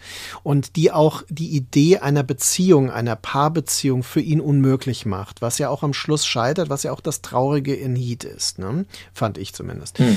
Und ähm, das ist etwas, was hier nochmal deutlich wird in Lino Venturas absolut absolut beherrschter und stoischer Figur, die also quasi äh, diese ganzen Dinge hinnimmt und der ja offenbar eine Sympathie für die weibliche Figur hat, die aber dann ähm, quasi die Notwendigkeit äh, ihr Leben auszulöschen wegen dieses persönlichen, dieser persönlichen Schwäche dominiert das dann aber. Also so wird es uns vermittelt. Und das finde ich, äh, gibt dem Ganzen eben diese Tragik des Outlaws auch nochmal. Aber eben nicht in dem Sinne des Pathos, sondern in dem Sinne der Melancholie. Also diese existenziellen äh, Entsagungsgeste. Ja, ja, ganz richtig. Und was so interessant ist an der Szene, ist ja, dass Bison sagt, ich, ich kann es nicht tun. Ja, also es gibt diese Treue. Ähm, zum ersten Mal ist diese Figur des Bison ähm, eben nicht bereit, einem Befehl zu folgen. Und was tun, was tut dann äh, der Chef der, der, der Resistance-Gruppe, die hier erzählt wird? Er erzählt ihm eine Geschichte. Und diese Geschichte, es ist ganz klar markiert, dass, dass niemand weiß, ob sie wahr ist. Und auch Bison weiß, dass es sein kann, dass sie nicht wahr ist. Und, und diese Geschichte heißt, sie will von uns erlöst werden. Und dann kann er es tun. genau, weil sie hätte uns ja alle verraten können. Sie hat uns aber nicht verraten, sondern hat um Zeit gebeten. Sie muss erst alle kontaktieren, obwohl sie ja weiß, dass alle an einem Ort eigentlich zu finden sind. Also sie kennt die, die Orte, bei denen, bei denen sie zu finden sind. So funktioniert das Narrativ des Chefs. Das wird mich aber noch mal genauer interessieren. Wie seht ihr genau diese Rolle? Es gibt also den von Lino Ventura gespielten Philippe, der als die Hauptfigur des Films uns äh, begleitet oder wir begleiten diese Figur. Ähm, und dann gibt es den Chef, äh, Luc Jardy, der ja als, äh, der ja auf einer echten Figur basiert, dessen Namen mir jetzt entfallen ist. Also die Bücher, die man dann sieht, die ähm, äh, Philipp in dem Untergrund, äh, also in dem Versteck, in dem er sich zurückziehen muss, für drei Wochen liest, die sind wirklich, die Titel sind von dem echten, von der echten Figur, ein, ein Philosoph und Mathematiker. Ähm, einer, der, der der Intellektuelle dieser Gruppe, der immer im Hintergrund ist, der sehr wenig anwesend ist, aber dessen Anwesenheit oder abwesende Anwesenheit man ständig spürt. Was ist dessen Rolle in dieser ganzen ähm, Architektur des Films oder der Architektur des Untergrunds? Ja, das ist so eigentlich die unrealistischste Figur, wie sie, sie gezeigt wird, finde ich. Sehr interessant. Das ist so eine Art ähm, Götterfigur. Also wenn der auftaucht, ähm, leuchtet alles. Ja, also das ist inszeniert, äh, dezidiert antirealistisch inszeniert. Immer wenn der auftaucht ähm, und er steht im Grunde für für das Ideal, für das Ideal, dass alle anderen, die sozusagen auf der Ebene, den, in den, mit den Mühen der Ebene beschäftigt sind, ähm, weit entfernt sind, aber an dem sie sich ausrichten. Sie kopieren aber ja schon auch wiederum eine äh, Ordnung, eine binäre Ordnung. Es gibt den, den Bürgerlichen im Untergrund und es gibt die Arbeiter. Was ich unglaublich interessant finde, weil sich diese französische Gesellschaft im Endeffekt verdoppelt oder verschiebt. Ähm, es gibt dann die Kollaborateure und die bürgerlichen Kollaborateure und es gibt eben die bürgerlichen, äh, die bürgerliche Resistance und die arbeitende Resistance. Ähm, ist das etwas sehr Französisches oder, oder ist das sehr bewusst von Melville so inszeniert, weil er damit einen Punkt machen will? Also ich glaube, dass er, also mein Gefühl ist, dass er da im Grunde einem, eine, noch einem dritten, einer dritten wahren Person, über die er sich ausschweigt, ähm, äh, huldigt. Also so eine Art von, also bei Melville gibt es ja äh, so einen ganz großen Eros der Treue. Ähm, und äh, diese Liebe zu diesem anderen, ähm, von de den er idealisieren muss, um es auszuhalten, was er tut. Ähm, um sich sozusagen die Unmöglichkeiten, denen er ausgeliefert ist, um die ähm, machbar zu machen, muss er glauben, dass es diesen anderen gibt, dessen Ideale leuchten. Äh, so, so, so reime ich mir das zusammen. Also mein Gefühl war, dass diese Figur extrem affiziert ist von einem liebenden Blick. Das ist wie eine Liebesgeschichte zu diesem Mann. Ähm, und ich, ich meine, dass dahinter eine, eine, eine erfahrene also jemand steckt, an den er wirklich denkt. Ähm, das muss eben nicht notwendigerweise die Figur sein, die in dem Roman äh, die Rolle spielt. Also in echt wäre es, oder so wird es zumindest kolportiert, ist es äh, Jean Cavaillés, ein Philosoph und Mathematiker, und die Titel sind alle dessen Titel der Bücher, äh, der auch eben an der Resistance teilgenommen hat und ähm, gefoltert wurde und erschossen wurde am Ende. Also die, die Ähnlichkeit ist auf jeden Fall gegeben. Ja. Also ich, ich will an ein, äh, eine Figur noch erinnern, die im Film ja ist, ähm, äh, die sie in London treffen. Der Verbindungsmann in London, der wird ja gespielt von der Person, die das in Wirklichkeit offenbar auch war. Und ähm, das ist insofern interessant für die Besetzungspolitik des Films, denn ähm, die meisten Leute sind wenn man das historisch betrachtet, zu alt besetzt, also deutlich zu alt. Denn die Resistance war in weiten Teilen wohl in der Zeit, wie sie auch Melville in jungen Jahren erlebt hat, ein äh, Unternehmen jüngerer Männer. Ja. Und äh, das finde ich äh, sehr interessant, weil das ja offenbar eine bewusste Entscheidung ist. Also eine Figur wie Lino Ventura, der ja so in mittleren Jahren da zu dem Zeitpunkt schon ist, äh, zu besetzen. Also um dem Ganzen eine andere Position und Ernsthaftigkeit und Ziel Gerichtetheit zu verleihen, als das in der Realität wohl der Fall wäre. Und das ist sehr auffällig, wenn man den Film nämlich im weiteren Sinne als eine Form des indirekten Kriegsfilms begreifen würde. Ne? Also das besetzte Land, die Nazis als Besatzungsmacht und der Partisanenkampf, der dann quasi dagegen geführt wird. Ähm, dann müsste man sagen, in vielen Kriegsfilmen werden ja auch die deutschen Soldaten mit viel zu alten äh, Schauspielern besetzt. Also äh, bis hin zu Steven Spielbergs ähm, Saving Private Ryan, da hat man im Grunde ähm, äh, deutsche Soldaten, die äh, so um die 40 sind, aber nicht in, in ähm, befehlender Position. Oder ähm, also erst in das Boot wird das wieder thematisiert. Und ich finde das sehr bemerkenswert. Dass, also worauf ich hinaus will, ist, dass ähm, die Besetzungspolitik dieses Films Armee im Schatten hochgradig symbolisch ist, alleine aufgrund des Alters und der, dieser Erfahrungswerte, äh, mit denen diese Leute besetzt sind schon.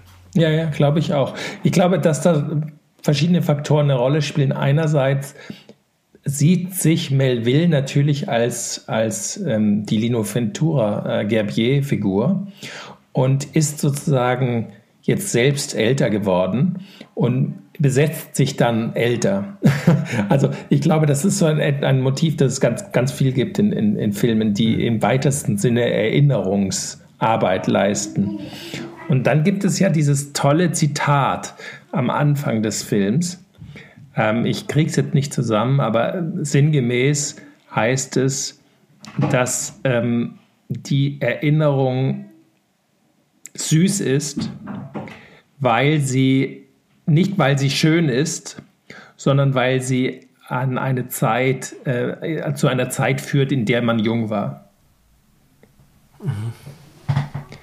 Also, und, und, und das finde ich eine, eine, verrückte Idee eigentlich, dieses Zitat ähm, einer, einer so dunklen ähm, Resistance-Gangster-Geschichte voranzustellen. Aber das führt ja genau zu dem Thema, was ich damit äh, meinte. Ne? Also das, äh, das ist äh, das, das Prinzip dieser Inszenierung. Und äh, das Interessante ist, dass er die früheren Resistance-Filme in einem anderen Stil gewissermaßen inszenierte. Also er, er hat ja seinen Stil leicht verändert und ähm, der, die Tatsache, dass wir ihn jetzt als eine Art Gangsterfilm äh, diskutieren können, liegt am Stil, am Stil seiner Gangsterfilme. Vor allem vier im Roten Kreis, also wo ich eine, eine enge Verbindung von der Atmosphäre und wie, ne, also der, der Inszenierung der Räume auch sehe. Also diese kargen Räume, da, die alle sowas leicht modriges, verfallendes schon haben, äh, wo man sich fragt, wie leben diese Leute, warum leben die eigentlich da drin? Also das ist eigentlich in der Samurai auch schon der Fall und äh, dann äh, die Statik der Kamera zum Teil, die dann manchmal komplett aufgegeben wird. Also in der Szene, wo er äh, der Gestapo entkommt in diesem Hotel, äh, da ist ja plötzlich totale Dynamik drin ne? und auch lange äh, Kamerafahrten mit sehr sehr großer Dynamik, während er sonst aber tatsächlich äh, oft ähm, ja also solche Tableaus auch schafft, also Personen in Räumen, in Formationen. Ne?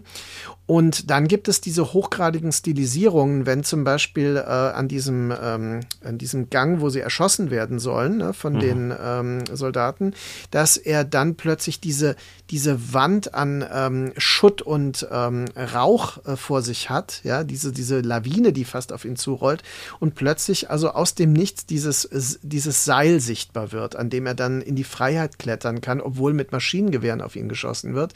Also wo man sagen muss, die Überlebenschance Chancen wären wahrscheinlich gering. Und ähm, das sind alles Dinge, wo ich sagen würde, da ist er auch auf einem Level des, der Stilisierung, also als Akt ne, des Stilschaffens äh, und der Ästhetisierung, die, ähm, die den Film woanders, auf einer anderen Stufe eigentlich einzuordnen. Also das hat mit der Realität nur noch indirekt zu tun, obwohl ja. er Teil der Resistance war. Genau, es ist, es, es, es ist so, es geht um Gefühle. Also er verfilmt seine Gefühle, ja. Das bringt mich zu einer anderen Figur, die ich gerne noch äh, reinwerfen äh, will, die für mich sehr viel verkompliziert. Und da geht es, finde ich, sehr viel um Gefühle, obwohl sie eine sehr, sehr kühle Figur ist, nämlich äh, der Jean-François Jardy, der ja wohl der Bruder des Chefs sein soll. Es genau, gibt die ja. Szene, wo er seinen Bruder besucht und wo sie in diesem, diesem komischen Hol in dieser Holz Holzkonstruktion sitzen, weil die Heizung nicht mehr funktioniert. Eine ja. wunderschöne Szene, die auch sehr, sehr symbolisch ist. Sie sind wieder zusammen in diesem Haus als Brüder, äh, ganz nah und trotzdem über den, den Off, es wird ja auch sehr viel aus dem Off erzählt, also über die Gedanken, die gerade vor sich gehen. Und da hält er sich ja auch nicht an irgendeine Logik, sondern das macht er einfach. Er erzählt er, dass er sich immer von ihm dass er ihn kühl findet und dass er sich von ihm distanziert. Und interessanterweise ist er die Figur, die sich ja opfert, indem er einen Verrat vortäuscht. Genau, das ist im Grunde die Figur, die die, die, die ultimative Ehre äh, repräsentiert, nämlich eine Ehre, die nur von einem selbst bezeugt werden kann. Also das ist ja so eingerichtet, dass eben die anderen glauben müssen, dass er sie verraten hat. Ähm, und in und Wirklichkeit das, hat er sich selbst verraten. In Wirklichkeit verrät er sich selbst, um sich für den anderen zu opfern. Also das ist ähm, und, und dass die beiden Brüder nicht voneinander wissen, zählt, gehört auch dazu. Sozusagen, dass die, die, die letzte Kammer dieser Ehre ist eben das Geheimnis.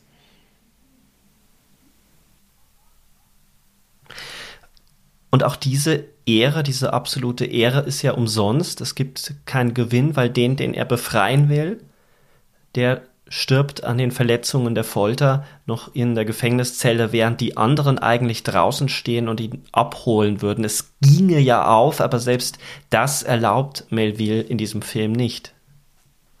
Genau, genau. In gewisser Weise muss das auch scheitern, weil es ähm, geht eben, und also das ist zumindest meine These, es geht eben um die gestische Auflehnung gegen das Schicksal. Ähm, also um die Auflehnung als Haltung selbst und nicht darum, dass sie erfolgsversprechend ist. Und, man, und das wäre in gewisser Weise auch ein Hohn gegenüber der Wirklichkeit, wenn man das jetzt gut enden lassen würde. Ja.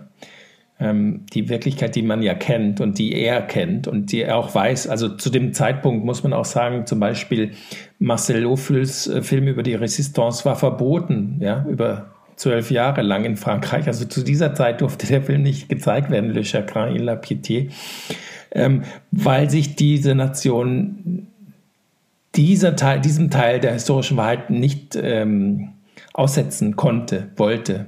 Und, und, und, ähm, und das gehört zu diesem, diesem Schelmenstück sozusagen, diesen Film zu machen, als Gangsterfilm über die Resistance, dass ihm das gelungen ist. Das ist wirklich verrückt, finde ich. Also da finde ich auch, ist es nochmal wichtig, an die anderen Gangsterfiguren vielleicht anzudocken, weil ähm, die Art und Weise, wie er ähm, äh, Alain Delon inszeniert zum Beispiel, also diese, als den, diesen eiskalten Engel, ne, als der ja auch im äh, deutschen Titel dann bezeichnet wird, wie er nochmal auftaucht in ähm, Vier im Roten Kreis, wo dann aber auch wieder mit Yves Montand nochmal ähm, ein anderer Typus etabliert wird. Er hat immer Generationen, also der jüngere Mann, äh, der erfahrene ältere Mann, der resignierte ältere Mann, also es sind schon äh, Typen. Und es geht ihm auch immer um die professionalisierte äh, Abfolge von Handlungen. Ne? Äh, und da ist eine Verbindung zu dem Professionalismus bei Michael Mann wiederum und äh, der totale Gegensatz zu dem, was wir bei Supermarkt hatten. Ähm, nämlich äh, quasi dieser, auch der Berufsethos der, der Gangster und Einbrecher und ähm, eben in äh, und Ausbrecher witzigerweise in Vier im Roten Kreis zu Beginn. Ne? Also es ist eigentlich auch interessant, dass der ähm, äh, Armee im Schatten auch immer wieder an diese Gangsterfilm Standardsituationen anknüpft. Ja, also das Ausbrechen aus der Gefangenschaft und das Befreien von anderen, dann das äh, Herauspressen von Informationen aus anderen, dass er also zeigt, wie diese Verbrechensstrukturen tatsächlich auch Strukturen der historischen, politisch motivierten Verbrecher sind. Mhm. Man könnte doch eine Linie jetzt mal ziehen. Du hast damit ja begonnen. Ich würde das ähm, nochmal noch mal stärker versuchen, äh, weil du den Unterschied zu Supermarkt so betont hast. Ich würde sagen, es gibt trotzdem noch eine Ähnlichkeit. Ich versuche das mal vorzuschlagen und dann können wir es ja diskutieren. Ähm, was sich durch alle drei Filme zieht, ist eine Melancholie, eine äh, Melancholie auch des Filmischen. Also alle drei Filme haben eine Traurigkeit in sich und zwar schon immer von der ersten Minute an. Ähm, sie alle haben ein Scheitern, tragen ein Scheitern schon in sich. Das hast du, Markus, ganz am Anfang auch gesagt, dass äh, diese Filme den Tod und die Tragik immer schon in sich tragen. Dadurch sind sie verbunden. Und es ist eine, eine Stilfrage, die man auch so umschreiben könnte, nämlich der Versuch, ähm, frei zu sein, frei von jeglicher Ökonomie. Ökonomie nicht verstanden im Sinne von, äh, also nicht jetzt im buchstäblichen Sinne, das ökonomisch die Wirtschaft, sondern einer Verrechnungslogik, die in allen drei Filmen keine Rolle spielt. Bei ähm, Thief ist es so, dass es ihm eigentlich auch um seine Ehre geht und äh, in dem Moment, wo er, wo er diese Logik verlässt, äh, auch dem Untergang geweiht ist. Äh, auch in Supermarkt versucht er ja äh, der eigenen Verrechnung durch die anderen Figuren immer wieder zu entwischen, der Willi.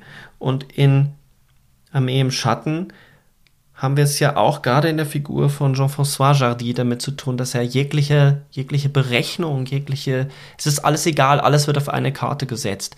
Und äh, es spielt äh, weder eine Moral noch eine freundschaftliche Verbundenheit eine Rolle. Das Einzige, was zählt, ist diese Haltung zu bewahren in der Figur von äh, Philippe Gerbier. Ja, das finde ich total interessant. Ja. Ähm, ich, ich gebe dir total recht, weil ähm, was ist das? Der, die ultimative Freiheitsgeste ist dann eigentlich auf eine Art, mit den Dingen verschwenderisch umzugehen, die es, die absolut nur einmal existieren, nämlich deinem Leben. also verschwenderisch mit deinem Leben umzugehen, das ist eigentlich der, die ultimative Anziehung der Figur des Gangsters. Ähm, und das ist eben genau das, was wir alle anderen nicht machen können. Ja, wir müssen also permanent unsere Termine schützen und unseren Alltag schützen und ähm, unsere Gefühle gängeln und so weiter, damit ähm, wir diese Ware ähm, in, der, in, in der Balance halten. Also wir machen immer diese Rechnung auf, aber einer, der diese Rechnung nicht aufmacht, ähm, der sein Leben verschwenden kann, ähm, und, und da auf diese Art äh, natürlich zu einer vollkommen anderen Intensität des Lebens kommt, das ist eigentlich das, die, diese, diese Freiheitsstufe ist die, die, die, die der Gangsterfilm, äh, von der der Gangsterfilm erzählt, würde ich sagen. Ich würde äh, in der Stelle durchaus sagen, dass es eine weitere Variante gibt, die aber äh, weit weniger äh, mythisierbar und populär ist in unserer heutigen Logik, nämlich die des äh, Soldaten. Im Kriegsfilm und vor allem im Combat-Film haben wir natürlich auch diese Idee. Ja, also dieses Leben in der Grenzsituation selbst, also das eigentlich nur noch die eigene Verschwendung als Möglichkeit hat und ähm, die aber im Angesicht totaler Ungerechtigkeiten, totaler ähm, Exzesse äh, sich bewähren muss.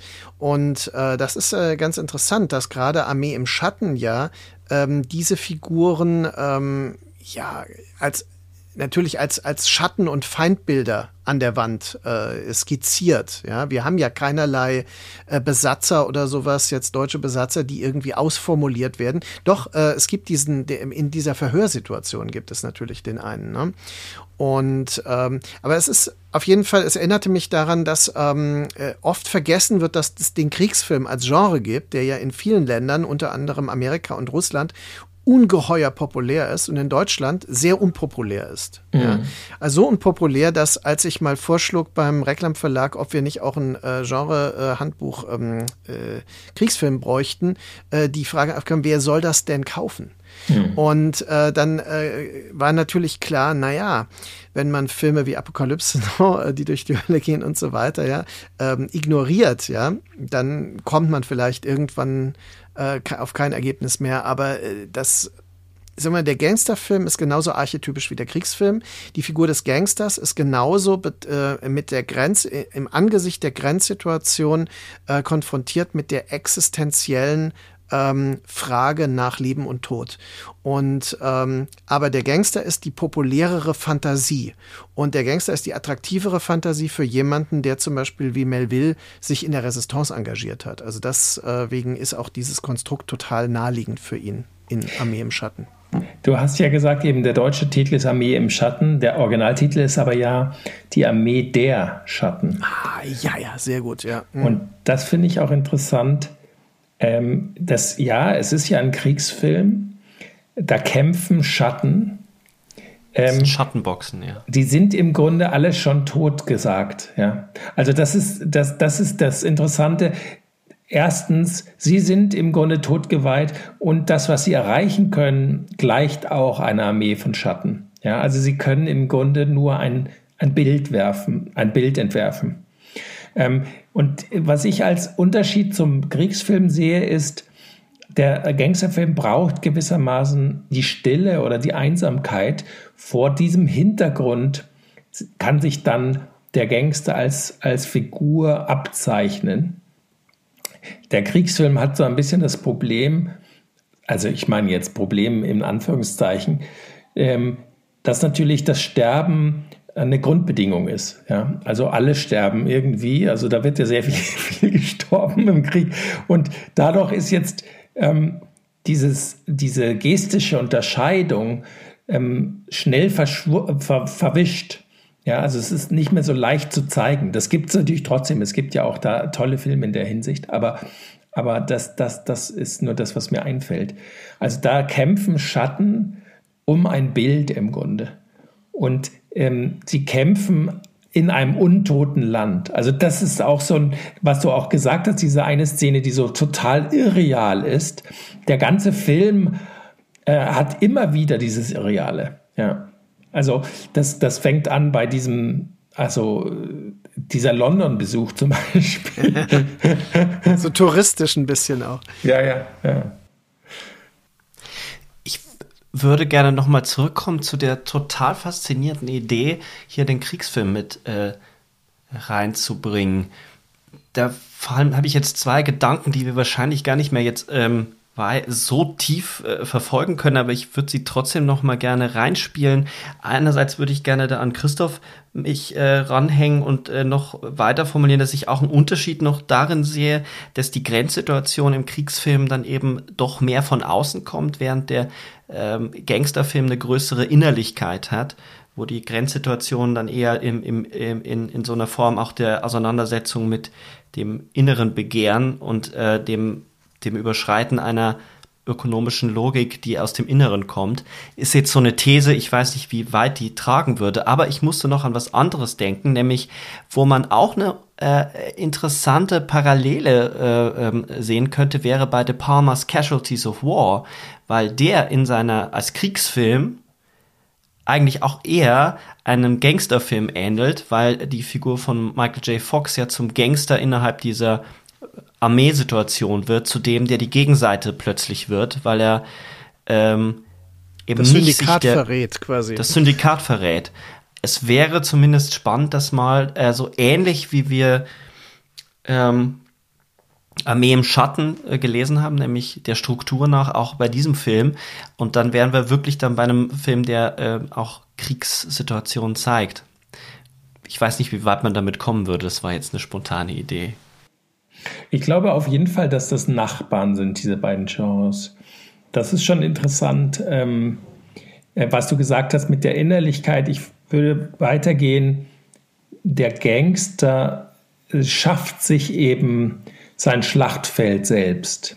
Also fast immer löst er ja den Krieg selbst aus. Also in gewisser Weise äh, kommt der Krieg ja zum Soldaten, ja, also der, der während der, der Gangster selbst und oftmals auch noch sein eigener Feind ist. Ja? Also das, insofern hast du recht, es gibt diese, diese, diese Innenperspektive, die, die im Kriegsfilm nicht notwendigerweise eine große Rolle spielt. Also es gibt natürlich Kriegsfilme, wo das so ist. Aber auch da ist der, die, diese, dieses Stichwort Professionalismus natürlich ähm, ganz entscheidend. Also ähm, in diesen, in, in diesen Filmen, in denen Gewalt so eine große Rolle spielt ähm, und alles, äh, die ganze Rechtfertigung, die wir jetzt, sage ich mal, im deutschen Film liefern müssten, zurückgezogen wird oder zusammengezogen wird auf das Gestische. Ähm, all diese Filme sind dann enorm allergisch gegen denjenigen, der Gewalt nicht den die Gewalt fortreißt, zum Beispiel. Ja, also der die Gewalt nicht als, ähm, als Mittel verwendet oder als, als Notwendigkeit, sondern den die Gewalt selbst interessiert. Das ist ja so ein Tabu der meisten ähm, Gangster- und, und Kriegsfilme.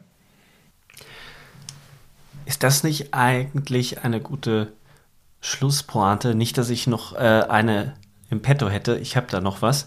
Aber so vom thematischen her, finde ich, sind wir an einem Punkt angelangt, wo wir spann mit spannenden Fragen und spannenden Ausblicken, nämlich der Parallelisierung dieser Genres, enden können und das gar nicht zu Ende denken müssen, weil wir doch eine ganz gute Laufzeit unseres Gesprächs erreicht haben.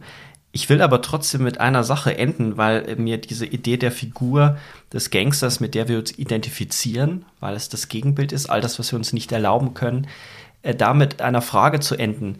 Ähm, ganz persönlich, wenn ihr euch eine Figur, eine Gangsterfigur in der Filmgeschichte aussuchen könntet, welche würdet ihr denn gerne sein?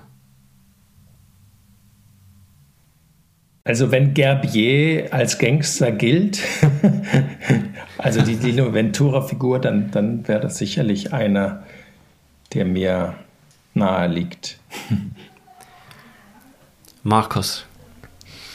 Also ich habe mich in äh, jüngeren Jahren tatsächlich mit Gangsterfiguren identifiziert und da ist äh, der Einzelgänger mit Sicherheit ein Film, der, der in meiner Pubertät eine sehr, sehr große Rolle gespielt hat, weil ich habe ihn ja sehr früh mit 12, 13 gesehen aber aus, äh, also sagen wir mal, eigentlich müsste ich eher sagen, ich, ich war immer ein großer Polizeifilm-Fan. und ich, es gibt erheblich mehr Polizeifilme, mit denen ich mich äh, identifizieren konnte als Gangsterfilme. Und äh, da, da würden mir sofort mehrere Figuren einfallen, allen voran Serpico. Aber äh, das ist interessant, weil Serpico ja als Undercover Cop tatsächlich zwischen diesen Stühlen agiert. Und da sind wir an einem interessanten Punkt, weil er ja auch noch von seinen eigenen Leuten als ein Verräter, als, äh, äh, also betrachtet wird und attackiert wird. Ne? Also er wird ja quasi durch die Polizeiwaffe auch noch äh, verwundet äh, und fast getötet.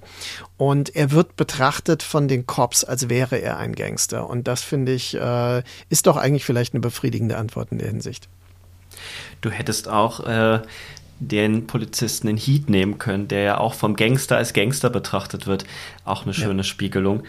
Was mich zu meiner Antwort bringt, ich wäre gerne Robert De Niro in Heat, weil er so schön melancholisch ist. Sehr schön.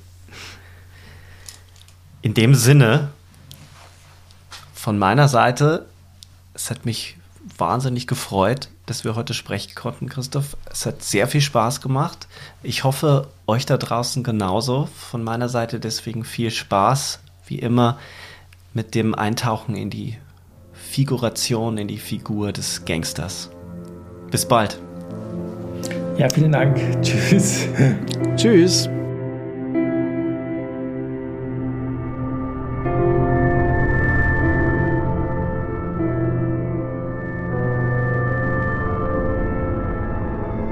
Ende mit Schrecken.